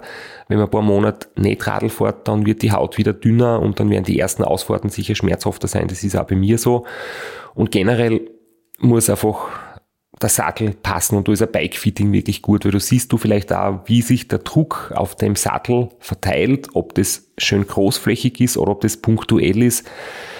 Sollte das punktuell sein, wirst du ziemlich sicher dort Probleme kriegen. Ist es schön gleichmäßig verteilt, das heißt, wie ist dein Becken gekippt, in welchem Winkel sitzt du am Sattel, wie groß ist die Auflagefläche, wenn der Sattel die richtige Form hat, an deinen Knochen angepasst ist dann wird es viel weniger Probleme verursachen. Das heißt, wenn man wirklich viel Probleme hat, einmal dieses Investment zu machen, ein gutes Bikefitting ist definitiv das Geld wert. Eine weitere Frage, die ich da sehe, aber die wir auch schon beantwortet haben, aber vielleicht nochmal ganz kurz. Äh, jetzt, gerade wenn das Rennen so gestaltet ist wie heuer, Mountainbike-Schuhe für dich trotzdem keine Option. Das haben wir ganz ausführlich besprochen in der Vorbereitungsfolge oder in, im ersten Teil vom Trans County. Für mich persönlich einfach aus Geschmackssache kein Thema, weil mir meine individuell angefertigten Rennradelschuhe super gut passen, weil ich mit Rennradelschuhen auch, so wie ich unterwegs bin, herumgehen kann. Und ja, ich verstehe es aber und es macht sicher für viele Leute Sinn, Mountainbike-Schuhe zu nehmen. Für mich ist auch noch das ganz wichtige Argument die große Fläche von den Betalen, wo sie das Gewicht verteilt, wo ich keine Druckstellen kriege an der Fußsohle. Mit den kleinen, fast punktuellen Mountainbike-Glieds habe ich immer Probleme gehabt, ganz früher. Und auch mit den Speedplays habe ich Probleme gehabt und deswegen fahre ich mit den Shimano-Pedalen, die haben die größte Fläche, wo sich der Druck super verteilt. Und wie gesagt, ich finde, es schaut ein bisschen besser aus, aber das Fass machen wir jetzt nicht wieder auf. Ja, vor allem, äh, nachdem du selbst mit weißen Schuhen unterwegs bist, glaube ich, bist du da nicht die Instanz, die man da sicher. dazu fragen sollte. Würdest du sagen, dass weiße Schuhe nicht die coolste Farbe sind? Also, wenn wir schon von Style reden, dann schwarze Hose, schwarze Schuhe, weiße Socken aus. Trikot egal, aber das sind die drei wichtigsten. Style-Faktoren. Die Schuhe müssen weiß sein und die Socken müssen weiß sein. Ich habe sogar zwei Padelsocken mitgehabt, aber nicht wegen am Style. Ein Padel war gelb, eins war weiß und ich habe die unterwegs einmal gewechselt. War ein bisschen sinnlos, weil sie waren dann braun, bis ich im Zug gewesen bin. Aber weiße Socken, weiße Schuhe ist schon das einzig wahre. aber wir haben da eher eine Frage gehabt zu nassen Füßen. Das wollen wir vielleicht gleich jetzt dazu anschließen. Genau, die Frage kommt von Felix. Mm, Ich lese jetzt nicht die ganze Frage vor, aber es ging darum, äh, wie gehst du um mit nassen Füßen, weil äh, die Illusion, dass man die Füße trocken halten kann, ich glaube, jeder, der selbst schon mal durch den Regen gefahren ist, weiß das. das funktioniert nicht. Aber wie gehst du dann damit um?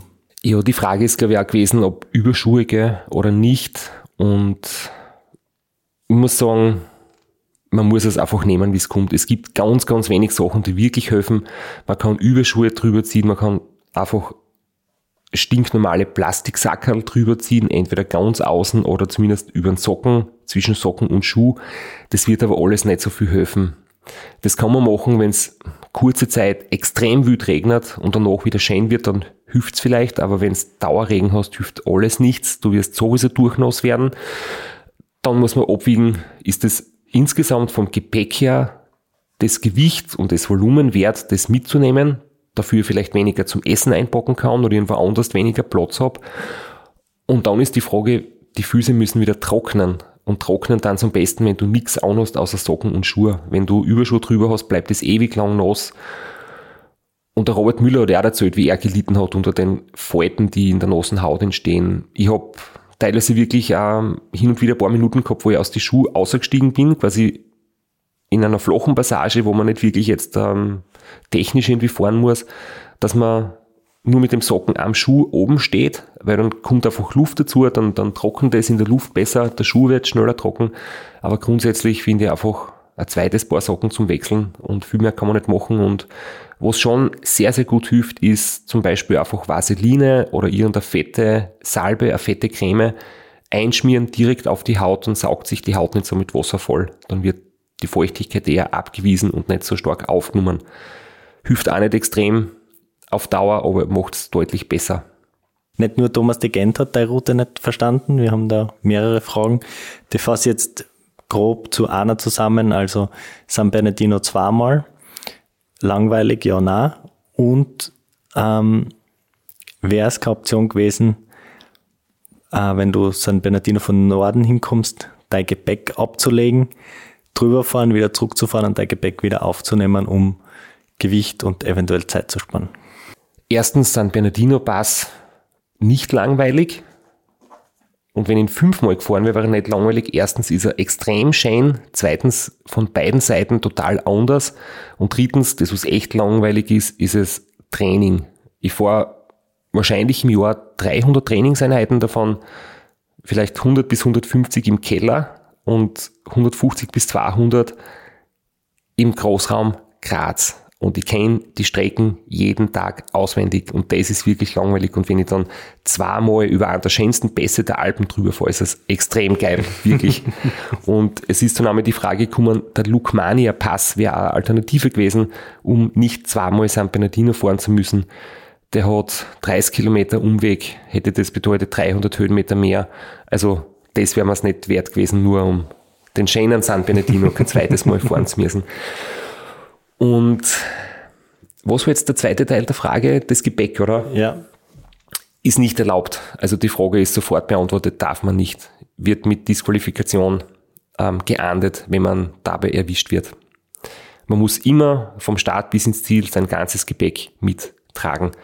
Wenn man jetzt einmal einen Handschuh verliert, wie es mir passiert ist, macht es nichts, aber gezielt ablegen, wenn man eine Sackgasse fährt oder einen U-Turn macht, das ist wirklich sehr, sehr streng verboten. Und weil ich jetzt gerade einen Zettel vor mir liegen habe, da ist noch eine Frage vom Gernot zum Thema Strava Heatmaps zur Streckenplanung, das da jetzt auch noch dazu passt. Ich muss ja sagen, die Antwort wegen Strava Heatmap, inwiefern das bei der Streckenplanung wirklich hilft oder ob das nur die, die beliebten, sagen wir mal, Feierabendrunden für, für Hobbyfahrer zeigt, die Frage möchte ich dir auch gleich weitergeben, weil du hast mir eigentlich auf die Idee gebracht, die Heatmap zu nutzen, bevor ich selbst auf die Idee gekommen bin, weil ich ja nicht so der Strava-Typ bin. Wie hast du das empfunden? Oder wenn du die irgendwo mal routenmäßig schlau machst, weil ich habe sehr, sehr hilfreich empfunden tatsächlich. Ja, ob es jetzt die klassischen Feierabendrunden sind oder wirklich die schnellste Verbindung von A nach B, äh, kann ich so nicht, nicht sagen, weil auch viele äh, mit Strava ihre Pendelfahrten tracken. Ja? Also auch ganz kurze fünf, sechs Kilometer Pendelfahrten werden teilweise mit Strava getrackt. Aber es gibt halt einfach auch einen groben Überblick und wenn es da irgendeine Straßen gibt, wo drei, vier orange Striche sind und sonst nichts, dann ist es schon ein sehr guter Hinweis darauf, dass man es sich wahrscheinlich sparen kann. Ja. Ich habe es ganz genau gemacht. Ich habe jetzt nicht geschaut, wo sind die beliebtesten Routen und die nehme ich, sondern ich habe meine Route anders geplant und habe es dann einfach geprüft, ob die Heatmap das bestätigt, dass dort tatsächlich einigermaßen oft gefahren wird. Gerade im urbanen Raum, wenn du so im Großraum von Städten bist, an Städten vorbeifährst oder durchfährst, sieht man oft ganz große Unterschiede, ob dort viele Leute fahren oder kein Mensch. Und wenn du eine Strecken hast, die auf Komoot gut ausschaut und du siehst auf der Heatmap, da fährt keine Sau, dann ist es wahrscheinlich gescheiter, du wirst diese Strecke nicht nehmen. Weil wir jetzt beim Streckenplanen sind, der Patrick fragt da, äh, wie, wie gehst du direkt an die Routenplanung ran? Machst du eine 4000 Kilometer Runde am Stück, eine Runde Strecke, oder machst du dir Tagesabschnitte oder planst du immer 200 Kilometer im Voraus? Wie, wie gehst du da vor? Also ich möchte stark davon abraten, zu große Routen in einem Stück zu planen. Man kann sich vielleicht als ersten Entwurf einmal so anschauen, aber wenn man es dann im Detail ausarbeitet und, und sozusagen die Radwege und Straßen kontrolliert und die Wegpunkte noch zusätzlich einfügt, damit man dann nicht das Problem hat, dass sie unterschiedlich neu berechnen, wenn man es dann von Komoot auf den Garmin Edge übertragt. Ich würde wirklich empfehlen, kleinere Stücke zu machen. Ich habe das immer so gemacht, dass ich je nachdem 2, 3, 400 Kilometer Segmente gemacht habe und die dann halt wirklich bis zur nächsten, sagen wir, Passage, wo es eine Möglichkeit gibt, dass man Alternativrouten auswählt. Dort habe ich dann quasi gestoppt und von dort eine neue Route gemacht. Und zwei Dinge sind ganz wichtig. Bevor man anfängt, wirklich, bevor man anfängt, nicht wenn man schon die ersten fünf, sechs Entwürfe gespeichert hat, bevor man den ersten Entwurf macht, schreibt man sich einen Zettel, wie werden die Dateien benannt. Ganz, ganz wichtig, wirklich, weil das muss irgendwie ein System haben, damit es alphabetisch oder numerisch geordnet wird, damit du nachher noch Bescheid weißt, was habe ich mir damals dabei gedacht. Ist das jetzt die Alternative 1 oder 2? Ist das der Entwurf 3b, 3c, 4a? Ähm, die Finalversion, wie auch immer, irgendwann hat man keinen Überblick mehr und es gibt halt leider bei Komoot keine Möglichkeit, das in Ordner zu speichern, sondern wenn du einmal den Fehler drinnen hast und schlechte Dateinamen wählst, kommst du aus dem eigenen Chaos nie mehr außer. Ähm, das ist wirklich wichtig. Und dann habe ich das immer in Collections abgelegt. Das heißt, ich habe gesagt, von Start bis Checkpoint 1 ist meine erste Collection. Und da waren dann alle Entwürfe drinnen, alle fertigen Routen. Und dann habe ich wirklich auf einen Blick gehabt, zum Beispiel vom Start bis nach Nancy hat es nur eine Variante gegeben. Dort habe ich dann drei verschiedene gehabt, die habe ich dann schon in der Übersicht gesehen. Und von Basel bis, bis zum Parcours habe ich dann nochmal zwei oder drei Varianten gehabt, habe das wieder gesehen und habe die halt jeweils einzeln dann quasi ausgearbeitet. Habe mir in einer extrigen Tabelle noch Kilometer, Höhenmeter und geschätzte Zeit eintragen und ein paar Kommentare dazu. Und dann habe ich halt immer, wenn eine Route fertig abgefahren war, quasi die neue gestartet. Die Aufzeichnung aber weiterlaufen lassen bis zum Checkpoint und natürlich nur ein Sicherheitsupdate oder besser gesagt Backup, irgendein Google Drive oder OneDrive Ordner oder am Handy irgendwo lokal ablegen, dass man im Falle eines Verlustes oder wenn irgendein Gerät kaputt geht, irgendwo die Dateien gespeichert hat. Und generell, wie schon einmal voriges Jahr auch erwähnt, dass es besser funktioniert. Das ist nicht das exakt selbe Ergebnis, nämlich Routen über die Komoot IQ-App direkt am Garmin zu synchronisieren, ist die bessere Variante als die GPX-Dateien auf der Festplatte vom Computer zu speichern und dann per Kabel aufs Garmin zu spielen. Das funktioniert nicht so gut, weil dann werden sie neu berechnet zwischen den Wegpunkten und können plötzlich andere Ergebnisse liefern. Dann hast du am Computer eine schöne Route zusammengesucht, vielleicht zu wenig Wegpunkte und der Garmin schickt dir dann ganz woanders herum und im Nachhinein kommst drauf, was ist da eigentlich passiert? Bin ich zu dämlich, die Route abzufahren, du kommst aber drauf, es war ein technisches Problem, wofür du nicht wirklich was kannst. Ich möchte nur sagen, meine Diplomarbeit habe ich abgespeichert unter Diplomarbeit Final, Final, Final 1, letzte Version, letzte Version Final, Final, Final, Korrigiert. allerletzte Version korrigiert, ja. Also, ähm, ja, ich habe deinen Rat noch- nicht gekannt. Ja, und das Ding ist nämlich, wenn du dann am Garmin die Route aussuchst, da werden da, glaube ich, nur, ich schätze, 20 bis 25 Zeichen angezeigt. Das heißt, du sollst diese Sonderbezeichnungen eher vorne hin tun und nicht ganz hinten, weil das kannst du sonst nicht mehr sehen und nicht mehr lesen. Das heißt, du müsstest Final, Final, Final vorn hinschreiben, nicht hinten. Äh, die Frage von Gernot vielleicht noch äh, anschließend. Äh, du bist gefahren mit dem Garmin 1040. Zufrieden? Ich bin nicht der große Garmin-Experte, ich bin aber zufrieden. Ich habe den Solar verwendet. Die Akkulaufzeit war jetzt nicht extrem überragend. Man kann nicht tagelang durchfahren. Zumindest ich kann es nicht. Muss ehrlich sagen, ich bin sicher nicht der beste Nutzer im Sinne von Energiesparen und reduzieren aufs Wesentliche. Ich habe eigentlich die Navigation immer durchlaufen lassen und auch das Display war immer an.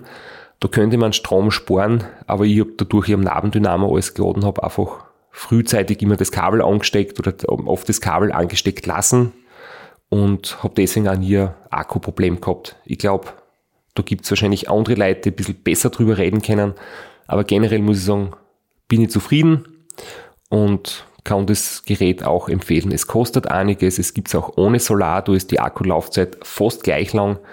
Das muss man sich dann selbst anschauen, ob man unterwegs laden möchte, ob das ein Problem ist und wie lang die Touren sind, wozu man braucht. Und ich muss auch sagen, das zweite Thema, ob man Garmin oder Wahoo fährt, da kann ich auch nichts dazu sagen. Ich bin noch nie Wahoo gefahren. Das war nicht so, über da habe ich keine Erfahrungen. Ich auch nicht. Mir fragt zwar keiner, aber ähm, bei mir war es ganz klar, ich habe eine Garmin-Uhr, ich hatte einen Garmin 530 und wie ich dann einen neuen Garmin mir gekauft habe, war für mich klar, ich möchte jetzt nicht noch eine zweite, eine dritte Fitness-App und dann irgendwie alle Dateien woanders stehen zu haben. Für mich war klar, ich habe die Uhr, ich nehme auch den Fahrradcomputer von Garmin wieder. Wir haben es angesprochen, weil es passt jetzt ganz gut eigentlich zur Routenplanungsfrage. Ähm, was war jetzt genau mit der Straße am Vierwaldstätter See? War der jetzt behördlich gesperrt oder von der Rennleitung? Beides. Der Toni hat uns gefragt, oder er hat uns eigentlich darauf aufmerksam gemacht, dass sie behördlich gesperrt war. Und das stimmt. Ab Anfang Juli war sie behördlich gesperrt, aber die Rennleitung hat es von vornherein schon verboten und die Info haben wir bekommen im Februar. Das heißt, wir haben irgendwie fünf Monate schon gewusst, dass die Straße gesperrt ist und erst danach, als jeder schon irgendwie mit der Routenplanung beschäftigt oder wahrscheinlich fertig war, ist dann als i-Tüpfelchen nochmal gekommen, es ist sowieso behördlich gesperrt. Man braucht jetzt überhaupt nicht mehr drüber nachdenken, ob man vielleicht doch irgendwie da irgendwas versucht, sondern ja, das war viel früher so von der Rennleitung gesperrt und im Endeffekt ähm, hat man das als Außenstehender natürlich nicht gewusst, aber es stimmt, behördlich gesperrt ab Juli. Der Matthias fragt, ob du irgendwie äh, ein Warm-up machst oder irgendwelche Dehnübungen oder ob du die einfach aus dem Bett gleich aufs Rad setzt. Ich bin wirklich in der glücklichen Position, dass ich sehr gut beweglich bin, dass ich nicht wirklich relevante Verkürzungen irgendwo habe, keine Verhärtungen unterwegs eigentlich bekomme.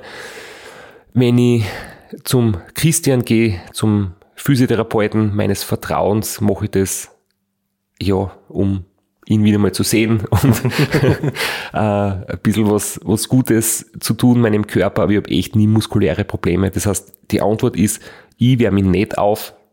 Bei einer Trainingseinheit natürlich beginnt man mit lockeren Einfahren, aber so am Rennen nicht dehnen, nicht aufwärmen, einfach die Zeit so effizient wie es geht nutzen, so lang wie es geht am Radl sitzen, so schnell wie möglich in der Pause sein, keine Zeit verschwenden, hinlegen, aufstehen, weiterfahren im Prinzip und wie gesagt, das geht vielleicht nicht bei jedem so. Es gibt Leute, die müssen das machen, die haben irgendwo eine Verkürzung oder die haben Probleme mit dem Rücken, irgendwo mit der Muskulatur. Aber für mich ist das zum Glück sehr unkompliziert. Aber ich finde, Entschuldigung, dass ich das noch dazu sage, ich finde die Vorstellung sehr cool, weil es war gefragt, ob man Cool-Down-Übungen macht. Also, na, es ist, man kommt nicht mit 180 Puls nach sieben Tagen in die Schlafpause und muss dann ein, ein Recovery-Programm machen, damit man runterkommt, sondern man fährt wie ein Zombie dahin, kämpft gegen einen Schlaf, ist eh schon so müde und sobald man irgendwo sie vom Radl hinlegt, schlaft man sofort ein, da muss man nicht Cooldown machen. Das, das ist aber eine sehr nette Vorstellung, muss ich sagen. Es scheint eine Obsession mit diesem Reifenthema zu geben. Also wir haben uns ja beide schon geoutet als demgegenüber ziemlich intolerant, ignorant.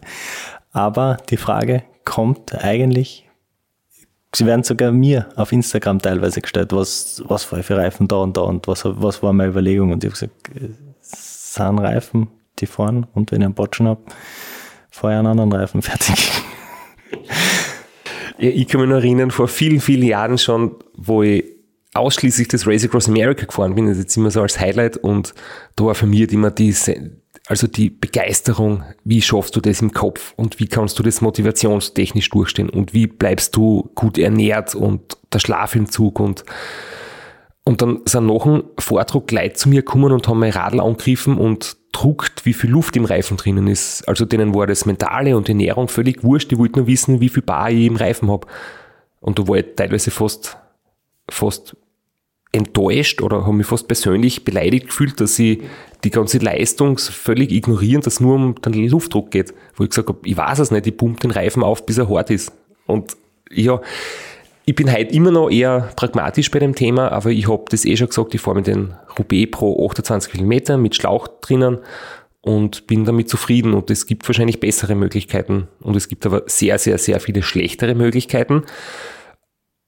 Ja, und ja, mehr, viel mehr kann ich auch dazu nicht sagen. Ich habe mir jetzt nicht in das Thema einstudiert, so ganz extrem, aber du hast heute erzählt, du dann herrlichen Defekt gehabt oder der Training war noch fünf Kilometer zu Ende mit Tubeless Heimschieben. Ja, und das Bittere war einfach, es war irreparabel, zumindest da im strömenden Regen und äh, ja, habe ich fünf Kilometer nach Hause geschoben. Zum Glück ist mir das nach fünf Kilometer passiert und nicht nach 30 in A-Richtung, weil äh, ich hätte halt auch niemanden gehabt, der mir abholt.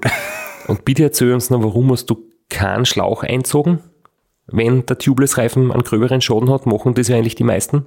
Ja, es, Sommer ist vorbei, es ist zwar noch August, aber es hat Vollgas geschüttet, es hat 15 Grad gehabt, ich habe so klamme Finger gehabt, ich habe dieses verdammte äh, Tubeless-Ventil nicht rausgeschraubt. Und ich habe ich hab sogar den Socken ausgezogen und habe den Socken zwischengelegt, dass ich irgendwie nicht ständig durchrutsche, aber ich habe das äh, Tubeless Ventil nicht rausbekommen und bin dann da gestanden mit meinem Schlauch und meiner CO2-Kartusche und hab's Rad dann nach Hause geschoben. Es war eine richtige, ja, ein richtig bitterer Tag. Es soll einfach jeder die Reifen fahren, mit der er sich wohlfühlt. Und es hat Schlauchversion ihre Berechtigung, es haben Tubeless ihre Berechtigung. Und wahrscheinlich ist es, umso mehr Volumen man hat, umso breiter die Reifen sind, umso mehr macht Tubeless Sinn, aber es ist nicht so, dass man tubeless fahren muss. Jetzt habe ich noch eine Frage, die mir gestellt wurde, wo der Flo jetzt gerade gesagt hat, ich soll drüber reden. Und zwar, dass es für Außenstehender schreibt der Martin. Martin? Für Außenstehende schreibt der Martin, so ausschaut, dass der Ultraradsport eine Art Sucht ist, von der man offensichtlich schwer wegkommt, solange der Körper mitspielt. Und umso schwerer ist es für ihn nachzuvollziehen, dass es zum Beispiel Typen wie Severin Zotter gibt, der überraschend ein Ram gewinnt und dann wieder komplett aus der Szene aussteigt. Und ob ich mir das erklären kann. Ich kann mir das so erklären, dass das der Martin nicht so ich glaube, in, in, der, in der Ganzheit mitbeobachtet hat, weil ich habe schon den Eindruck, dass es immer wieder Leute gibt, die einfach den Sport eine gewisse Zeit betreiben, sich ein ganz konkretes Ziel setzen und danach wieder ganz einen anderen Weg einschlagen. Das ist eigentlich sehr, sehr oft der Fall. Ich würde mir oft wünschen, dass Leute länger dabei bleiben, weil dann wird's, werden die Leistungen sicher besser, dann wird man erfahrener, dann kann man auf einem höheren Level fahren, dann würde die, die Wettkampf, das Wettkampflevel einfach auch besseres werden. Das heißt, ich denke mal, das ist in dem Sport überhaupt nicht anders wie in vielen anderen. Es ist eher so, dass man dort, dass es offen ist für jeden, dass man keinen Vertrag braucht beim Team, dass man keinen Verband braucht, der einen unterstützt. Man kann jederzeit sagen, ich möchte es machen, bereite mich darauf vor und danach habe ich einmal im Leben das gemacht und fertig. Also, dass zum Beispiel der Sevi einmal das Ram gewinnt und danach nicht mehr aktiv ist, finde ich überhaupt nicht überraschend. Der Sebastian Michetschläger hat letztes Jahr noch ein Rasig ganz das gleiche gemacht. Der David Misch, Rookie of the Year beim Ram, danach mit dem Sport aufgehört. Alexander Gepp 2005 einmal das Ram gefahren, danach aufgehört. Und andererseits Marco Ballo ist jetzt Mitte 50 und hat zehnmal das Ram gemacht, ist jetzt wieder bei Paris, Brest Paris gefahren, wo der Severin Soda auch dabei war übrigens. Und äh, das heißt, der Severin ist weiterhin sehr fit und aktiv, äh, nur hört man von ihm nichts, weil er einfach keine so sozialen Medien betreibt. Das heißt, ich denke, diese Beobachtung ist einfach nicht korrekt. Es gibt viele Leute, die einfach nach einer gewissen Zeit aussteigen und definitiv nicht süchtig sind. Ergänzend möchte ich noch dazu sagen, äh, es war vielleicht wirklich nur für Außenstehende überraschend, aber ähm, für dich, für mich war es keine Überraschung, dass der Sevi das Zeug hat zu gewinnen, auch bei seinem ersten Antritt. Er hat vorher Racer Road Austria Platz 2 gemacht, er hat vorher die Tour rund um die Schweiz gewonnen. Es sind halt vielleicht Sachen, die nicht so großflächig breit getreten wurden in den Medien. Jetzt hat es nicht jeder mitbekommen, aber es war definitiv keine Überraschung. Nein. Schließen wir ab mit einer technischen Frage, die schnell beantwortet ist. Äh, mechanische Schaltung noch eine Option oder DI2 die Vorteile überwiegen? Mechanische Schaltung macht sicher Sinn, wenn man damit gut vertraut ist. Muss sagen, ich habe das große Glück, dass ich von Specialized die fertigen Räder bekomme. Da sind immer neue Komponenten drauf und ich müsste jetzt quasi die DI2 abbauen und mir eine neue mechanische Schaltung kaufen und einbauen. Für das bin ich zu faul und für das mag ich persönlich die DI2 zu gerne. Ich denke, kaputt werden kann alles ein gewisses Risiko hat man, wenn da in, in irgendwelchen Ländern, wo es schlechtere Infrastruktur gibt, Schaltwerke kaputt werden. Du kannst da mechanische sicher leichter ersetzen oder reparieren, aber die Chance ist halt echt sehr klein. Ich habe ein Kettenglied mit für einen Kettenriss, das ist mir noch nie passiert. Mir sind noch nie ein Schaltwerk kaputt worden und noch nie ein Speichen gerissen in der neuen Generation von den Roval-Laufrädern. Deswegen mit dem Risiko lebe ich. Wenn ein Schaltwerk kaputt wird, dann habe ich ein Problem. Ja, aber das kann bei beiden passieren. Und ich verstehe es schon, dass mechanische sicher leichter zum Reparieren ist, ja, aber die Vorteile der DI2 sind halt auch die Genauigkeit, die Zuverlässigkeit und vor allem du brauchst null Kraft in den Fingern. Ich habe das einmal gemerkt, als ich wirklich sehr, sehr eingeschlafene Finger gehabt habe beim RAM, dass ich dann die, die Schaltung fast nicht mehr drucken habe können. Die mechanische, weil einfach die, die Kraft nicht mehr da war. Ganz zum Schluss, weil es uns jetzt beide wenn wir beide schon ankämpfen gegen den Schlaf, äh, ist auch eine häufige Frage, kann man den Schlafentzug trainieren? Äh, kann man sich irgendwie darauf einstellen? Oder gibt es da Talent dafür? Oder muss man das einfach ausprobieren, sehen, wie man damit umgeht und dann das handeln? Und ich habe auf meinem Zettel noch die Frage von Martin, wie man nach drei Stunden Schlaf überhaupt aufwachen kann aus dem Koma ohne einen Eiswasserkübel über den Kopf. Die zwei Fragen passen gut zusammen. Ich finde, mit drei Stunden habe ich echt keine Probleme gehabt. Da war der Schlafentzug nicht wirklich spürbar. Es hat ein paar Situationen gegeben in der ersten, zweiten Nacht. Aber generell habe ich niemals das Gefühl gehabt, dass ich wirklich so gefährdet bin, dass ich am Radl einschlafe. Und deswegen war es Aufstehen nicht so schlimm. Ich habe mir natürlich drei oder vier Wecker gestellt innerhalb von mit einer Minute Abstand. Ich habe im ganzen Rennen nur einmal auf Snooze gedrückt, weil ich einfach mental halt darauf vorbereitet war. Ich wusste, es wird passieren, es, ich werde müde sein, es Aufstehen wird schwierig werden. Wenn man das im Alltag jemand unangekündigt antut, dass er mich noch drei Stunden weckt, wird es nicht funktionieren. Bei so einem Rennen hast du das selber ausgesucht und bist im Kopf darauf vorbereitet. Das geht tatsächlich. Es ist nicht so schlimm, wie es klingt. RAM mit 50 Minuten Schlaf ist insofern eine ganz andere Nummer. Da erlebt man schlafentzugstechnisch wirklich ganz tiefe Tiefen, in denen man abtauchen muss, wo man durchkämpfen muss. Das ist beim Unsupported aus Sicherheitsgründen sowieso ganz, ganz stark abzuraten davon, dass man sich in die Situation begibt, dass man zu müde ist. Und nachdem wir nicht in einem Rennen sind, kämpfen wir jetzt nicht weiter gegen, gegen den Schlaf an, sondern werden uns äh, jetzt verabschieden, aber wir haben noch ein, ein kleines Zuckerl, ein kleines äh, ein Goodie. Ein kleines Goodie für euch. Äh, und zwar, du hast heimlich äh, bei der Siegerehrung vom TCR oder bei der Award Ceremony oder beim, am Schluss äh, dein Aufnahmegerät laufen lassen. Ich habe einfach das Handy eingeschalten bei der Finisher Party, weil es gibt ja keine Siegerehrung, wobei es waren sehr, sehr lustige Gespräche dabei, beziehungsweise die, der Race Director hat ich glaube, das haben sie spontan gemacht, einfach für ein paar außergewöhnliche und lustige Geschichten haben sie ein paar Helme und ein paar Schläuche und ein paar Reifen und so Dinge halt, ein paar Goodies hergeben. Und das sind jetzt da 20 Minuten, die wir jetzt einfach am Ende als, als Abschluss, als Verabschiedung jetzt einfach laufen lassen. Das ist die Stimmung bei der Finisher Party und ich möchte die Szene nur ganz kurz umreißen, wie das dort war. Das war so eine kleine Bar am Strand und da sind halt teilweise wirklich, mit einem habe ich geredet, der ist ein paar Stunden vorher ins Ziel gekommen, ein Grieche, und er hat gesagt, er ist so froh, dass er ins Ziel gekommen ist, er hat das ganze Jahr nichts trainiert. Und ich habe gesagt, wie bitte, du hast nichts trainiert, was, wie, wie meinst du das? Er hat nichts trainiert, nichts. Er hat gesagt, 200 Kilometer vom 1. Jänner bis zum Start hat er trainiert. 200 Kilometer ist normalerweise ein Wochenende, wenn man sich für sowas vorbereitet und er im ganzen Jahr 200 Kilometer trainiert, früher oder mehr trainiert, er hat sich angemeldet, hat dann keine Zeit mehr gehabt, beruflich und Familie und hat es trotzdem geschafft, das habe ich extrem äh, lustig gefunden. Dementsprechend fertig war er. Ich glaube, sein Training-Stress-Score war wahrscheinlich höher wie meiner. und ja, ich hoffe, dass das jetzt auf Englisch gut zu verstehen ist. Ich möchte euch noch vielleicht in eigenen Worten ganz, ganz kurz sagen, worum es geht. Also zum Beispiel hat, ähm, es ist generell einmal sich bedankt worden bei allen Helfern und so weiter.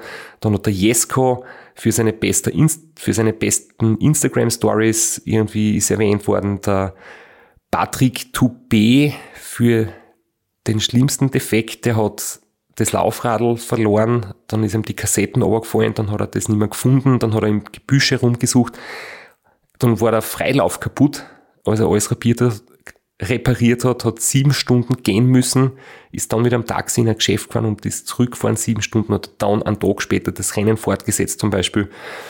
Ähm, die Jamie Wilson ist erwähnt worden für den Least Usable Content, der da ganz fürchterlich mh, hm, nicht jugendfreie Sprache anscheinend verwendet. Sie haben beim Podcast sehr viel geflucht, wie sie immer schneiden haben müssen, was sie gesagt hat. Und ja, dann hat es zum Beispiel noch eine lustige Geschichte gegeben. Einer hat beim Reparieren eines Defektes, Flo, das kannst du vielleicht ja merken, einen Gartenschlauch in den Reifen eingezogen, weil der Schlauch nicht mehr funktioniert hat und mit Tubeless irgendwie sonst auch nichts anderes gegangen ist. Da habe ich die Bilder dazu gesehen. Es war abenteuerlich, ja, aber hat funktioniert anscheinend. Genau, und ich möchte jetzt einfach nochmal ähm, Danke sagen. Es war echt cool. Wir haben jetzt zehn Folgen aufgenommen.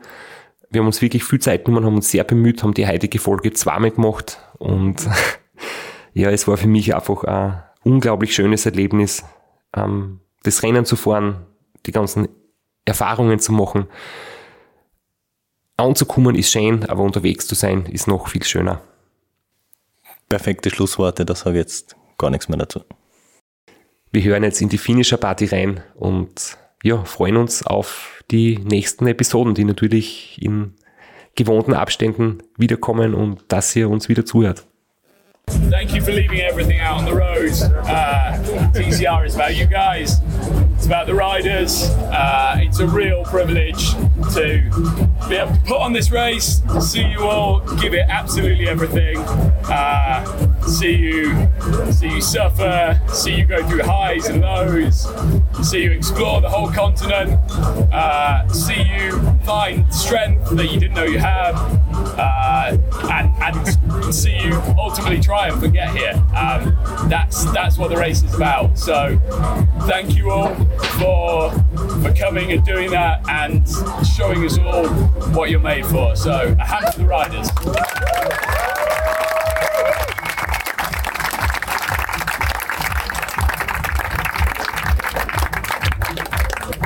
Next people I want to thank are the volunteers. You will have seen them at all the control points. Uh, TCR could not run in the way it does without them. Uh,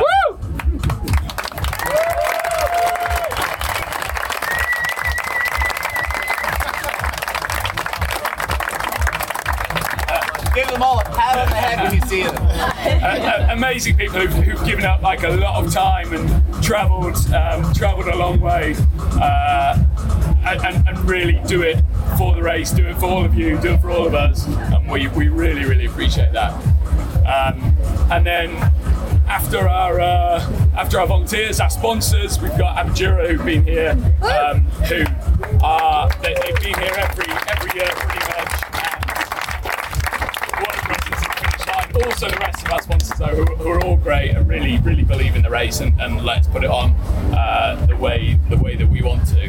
Um, and then, even more importantly, uh, the the race team, uh, David, Hannah, Taylor, our photographers, Liz, Thomas, our Rachel Ross. There he is with the microphone. Um, and, and yeah, wherever Saskia is, who's been at the finish line with a camera, and all of our other photographers, photographers who, who you've seen at the CPs, um, all of our team back home, uh, Steph and Anna and Ian doing the podcast.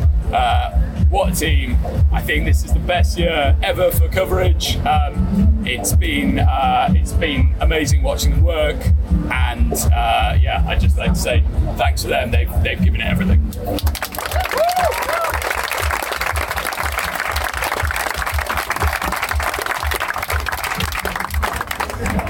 And now, uh, thanks to uh, Christoph Strasser for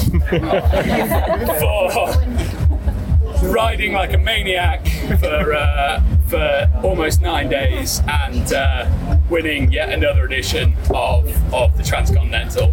What a rider! Not not only is he a phenomenal athlete, but he is a real example for the sport. He holds himself to such a high standard. Um, I, I have I have so much respect for that. Uh, if you get the chance to chat to him this evening, do.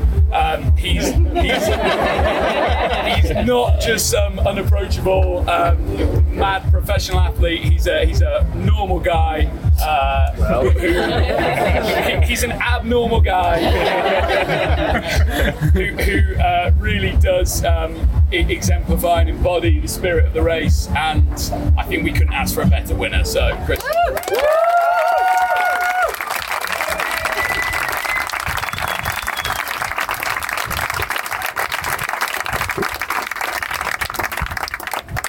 Said that, it's been a pleasure to watch one man do his best to uh, to deprive Christoph uh, of, of that accolade. Uh, Robin, where are you? Where is he? Is he he's, oh, he's gone for dinner. Okay, i- ignore that. Robin's Robin's not all that. no. What, what, uh, what, what a great rider to come in uh, to come in second. He's pushed Christoph all the way to the line. Uh, he's also a lovely bloke, um, and again, really, uh, you, you see him at control points chatting to volunteers. It's like he's got all the time in the world, um, and, and it's yeah, it's a phenomenal thing to see. You see him, you see him working so hard up uh, up all the climbs. He's riding like he's on a day ride every every single day. Um, so a, a real, real pleasure to watch him race as well. So even though he's gone for dinner in the middle of the speeches, let's give him a round of applause.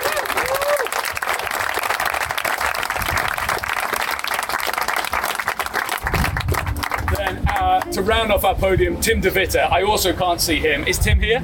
Oh yeah, Tim, so Tim, Tim, Tim what an incredible ride! Not only is he our uh, third place podium uh, rider, but he's also uh, the green leaderboard winner, which Hannah will talk more about later. Um, but yeah, phenomenal ride from him. Uh, he's uh, he's really really moved his way up the standings um, from his last TCR. He's, he's obviously learned loads and uh, has just put in a phenomenal ride this time. So big hand for Tim DeVitter.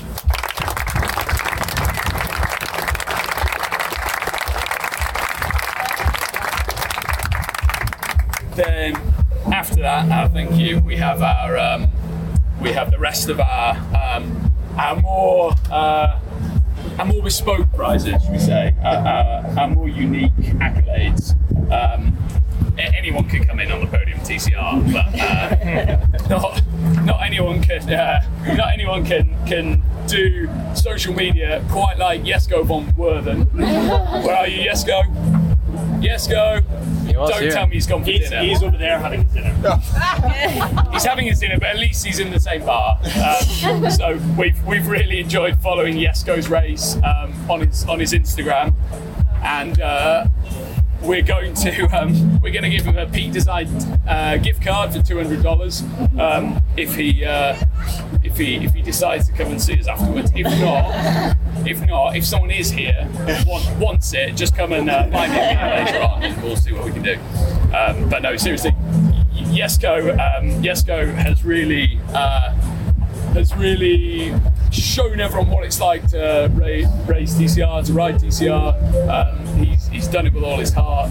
Uh, he's got a lot of races under his belt, and um, he's he's shown us all that there's still loads to learn every single race. Uh, I've really enjoyed following along. Uh, so big big hand for Yesko.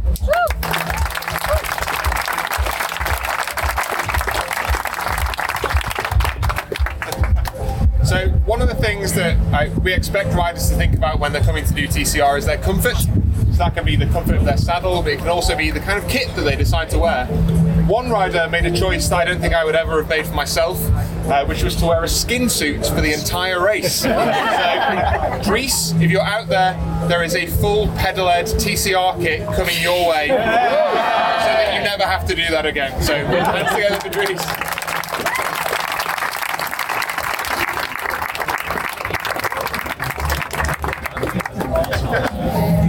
We've got Patrick Dupay. Is Patrick here? So, yes, Patrick. For the most ridiculous mechanical. not, not only on this TCR, but possibly that I have ever heard of. So, Patrick gets a puncture. No problem, five minute job. No, no. Patrick removes his wheel. This is on, on uh, hairpin climb. Removes his wheel. Somehow manages to let go of said wheel. It bounces down the road, down to the next hairpin. Walks off, goes to get it, grabs his wheel, walks back up to his bike, puts it on his bike. All good to go, you would think. No. No cassette left on his wheel. so he goes looking through the bushes for his cassette, can't find it anywhere. Searching for 45 minutes for a cassette. What's what's your biggest tooth, Patrick? 34. 34, okay. It's a normal size cassette. You'd think you'd be able to see it. No, no. So, stumbling around trying to find it, falls on his ass, lands on his cassette. Thank God, finds it, puts it back on his wheel, goes to cycle off, legs just spin. Not only has his cassette fallen off his wheel, but so has part of the ratchet oh. of his hub. So the cassette no longer engages. So instead of riding up the rest of the climb, he spends he spends the next how many hours was it? Seven. The next seven hours walking and, until he manages to find a taxi, get to a uh, get to a bike shop, fix his bike, and then he spends seven hours riding back to where he was to start off again. So having jo- jokes aside, having the perseverance to do that and to carry on going in this heat, on these roads, in these conditions, what, what an effort! So well, well done.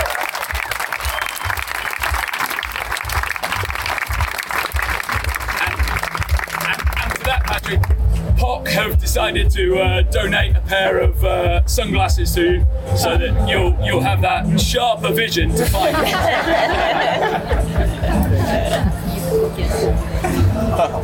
Excellent. So, as you, as many of you will know as well, we've been uh, gathering content while we've been out on the road, interviewing people as we've come across them, having really nice conversations, getting to learn a little bit more about your experiences. Our podcast editor at home has had a bit of a job working someone's content into that podcast. So it's a voice we wanted to hear to hear from, but Jamie Wilson, yeah, you get an award for the least usable podcast content imaginable. I've learned more new swear words in the past 10 days from Jamie than I had in the previous 37 years. So, you, we have a special prize. So, yeah, massive thank you for always being really nice, really helpful, very happy to chat, but just totally unusable content.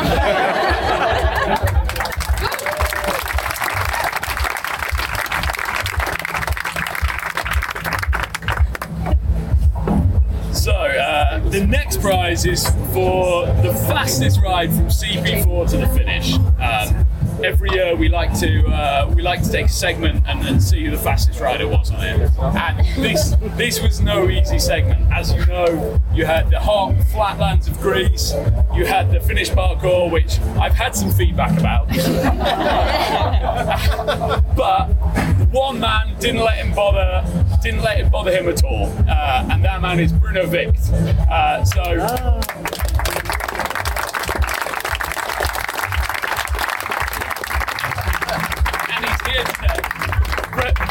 Bruno, Bruno managed to ride that section in less than 24 hours. A, uh, a section that it was it was taking riders on average about 40 hours to complete. So Bruno got on his bike and uh, showed you all how to uh, stop complaining about sand and just ride through it. big big hand for Bruno. Don't don't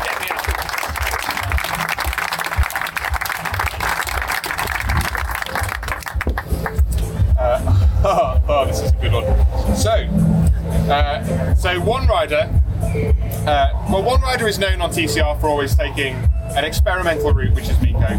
However, this year I think Miko had a rival. That rival, I also made, I think now, maybe a mistake, asking for them to send me a voice note for the podcast at one point. They then sent me their life story, which I waded through. But Thomas Jacquelinet, wherever you are, your route was absolutely wild. I, I mean, you, you saw bits of the world that none of us expected you to see, and we love you for it. So, Physique want you to have a brand new, adaptive, 3D printed saddle so that on your adventures, your ass is at least comfortable.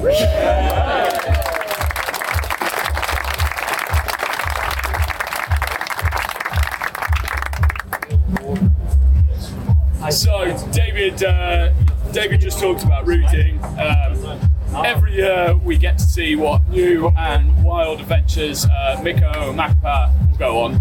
Um, this year, Miko, are you here somewhere? I know you are. I've seen you. I think he's having dinner. He's having dinner. Uh, with Jesko. So, with so, and Robin. So, Miko, Miko every year comes up with the most inventive routes he can. Um, he rides DCR and, and he finishes every year. Um, this year he came up uh, he came up against a special challenge, which was to get to CP4 before the cutoff, and he rode his absolute heart out to do so. Uh, 17 hours straight. Uh, everyone was watching watching his dot and thinking this was going to be the first ever year that Miko got timed out at CP. Um, but he left it all out on the road. He made it. He made it there. Um, so for that, we're giving him a Camoot Premium membership, so he can go a more direct route next.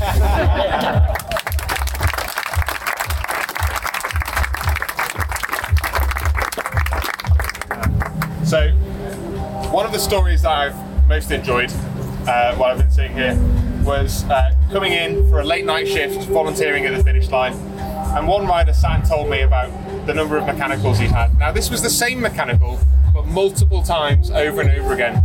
They had tried to patch their tyre. They tried 20 different patches on said tyre, but the, the heat kept on melting the glue, it wasn't working. So, Mark Bushell, wherever you are, we have a set of new Hutchinson tyres for you, which will hopefully render that unnecessary in the future.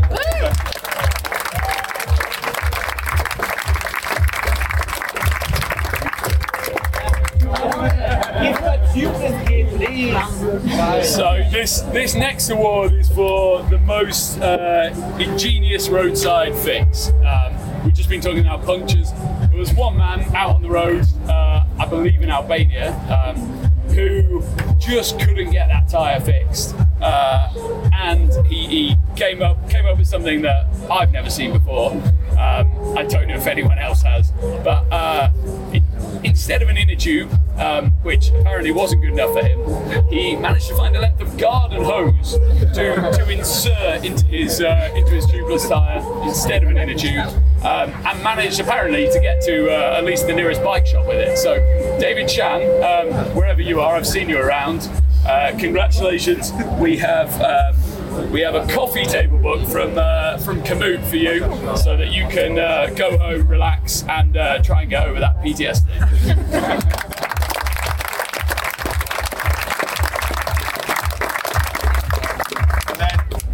by no means least, so we know that there is obviously quite a lot of different wildlife over the course of TCR. We know that you all love the dogs. Everyone's a dog person on TCR. Uh, but one rider had a, a pretty close call with a slightly larger beast. So uh, Marai Moldenhauer uh, came across a bear on the CP3 parkour, not too far away from her, all just crossed over the road in front of her. Uh, so Marai, wherever you are, we have uh, a cock helmet for you so that in future you at least have a little bit of protection from the bears.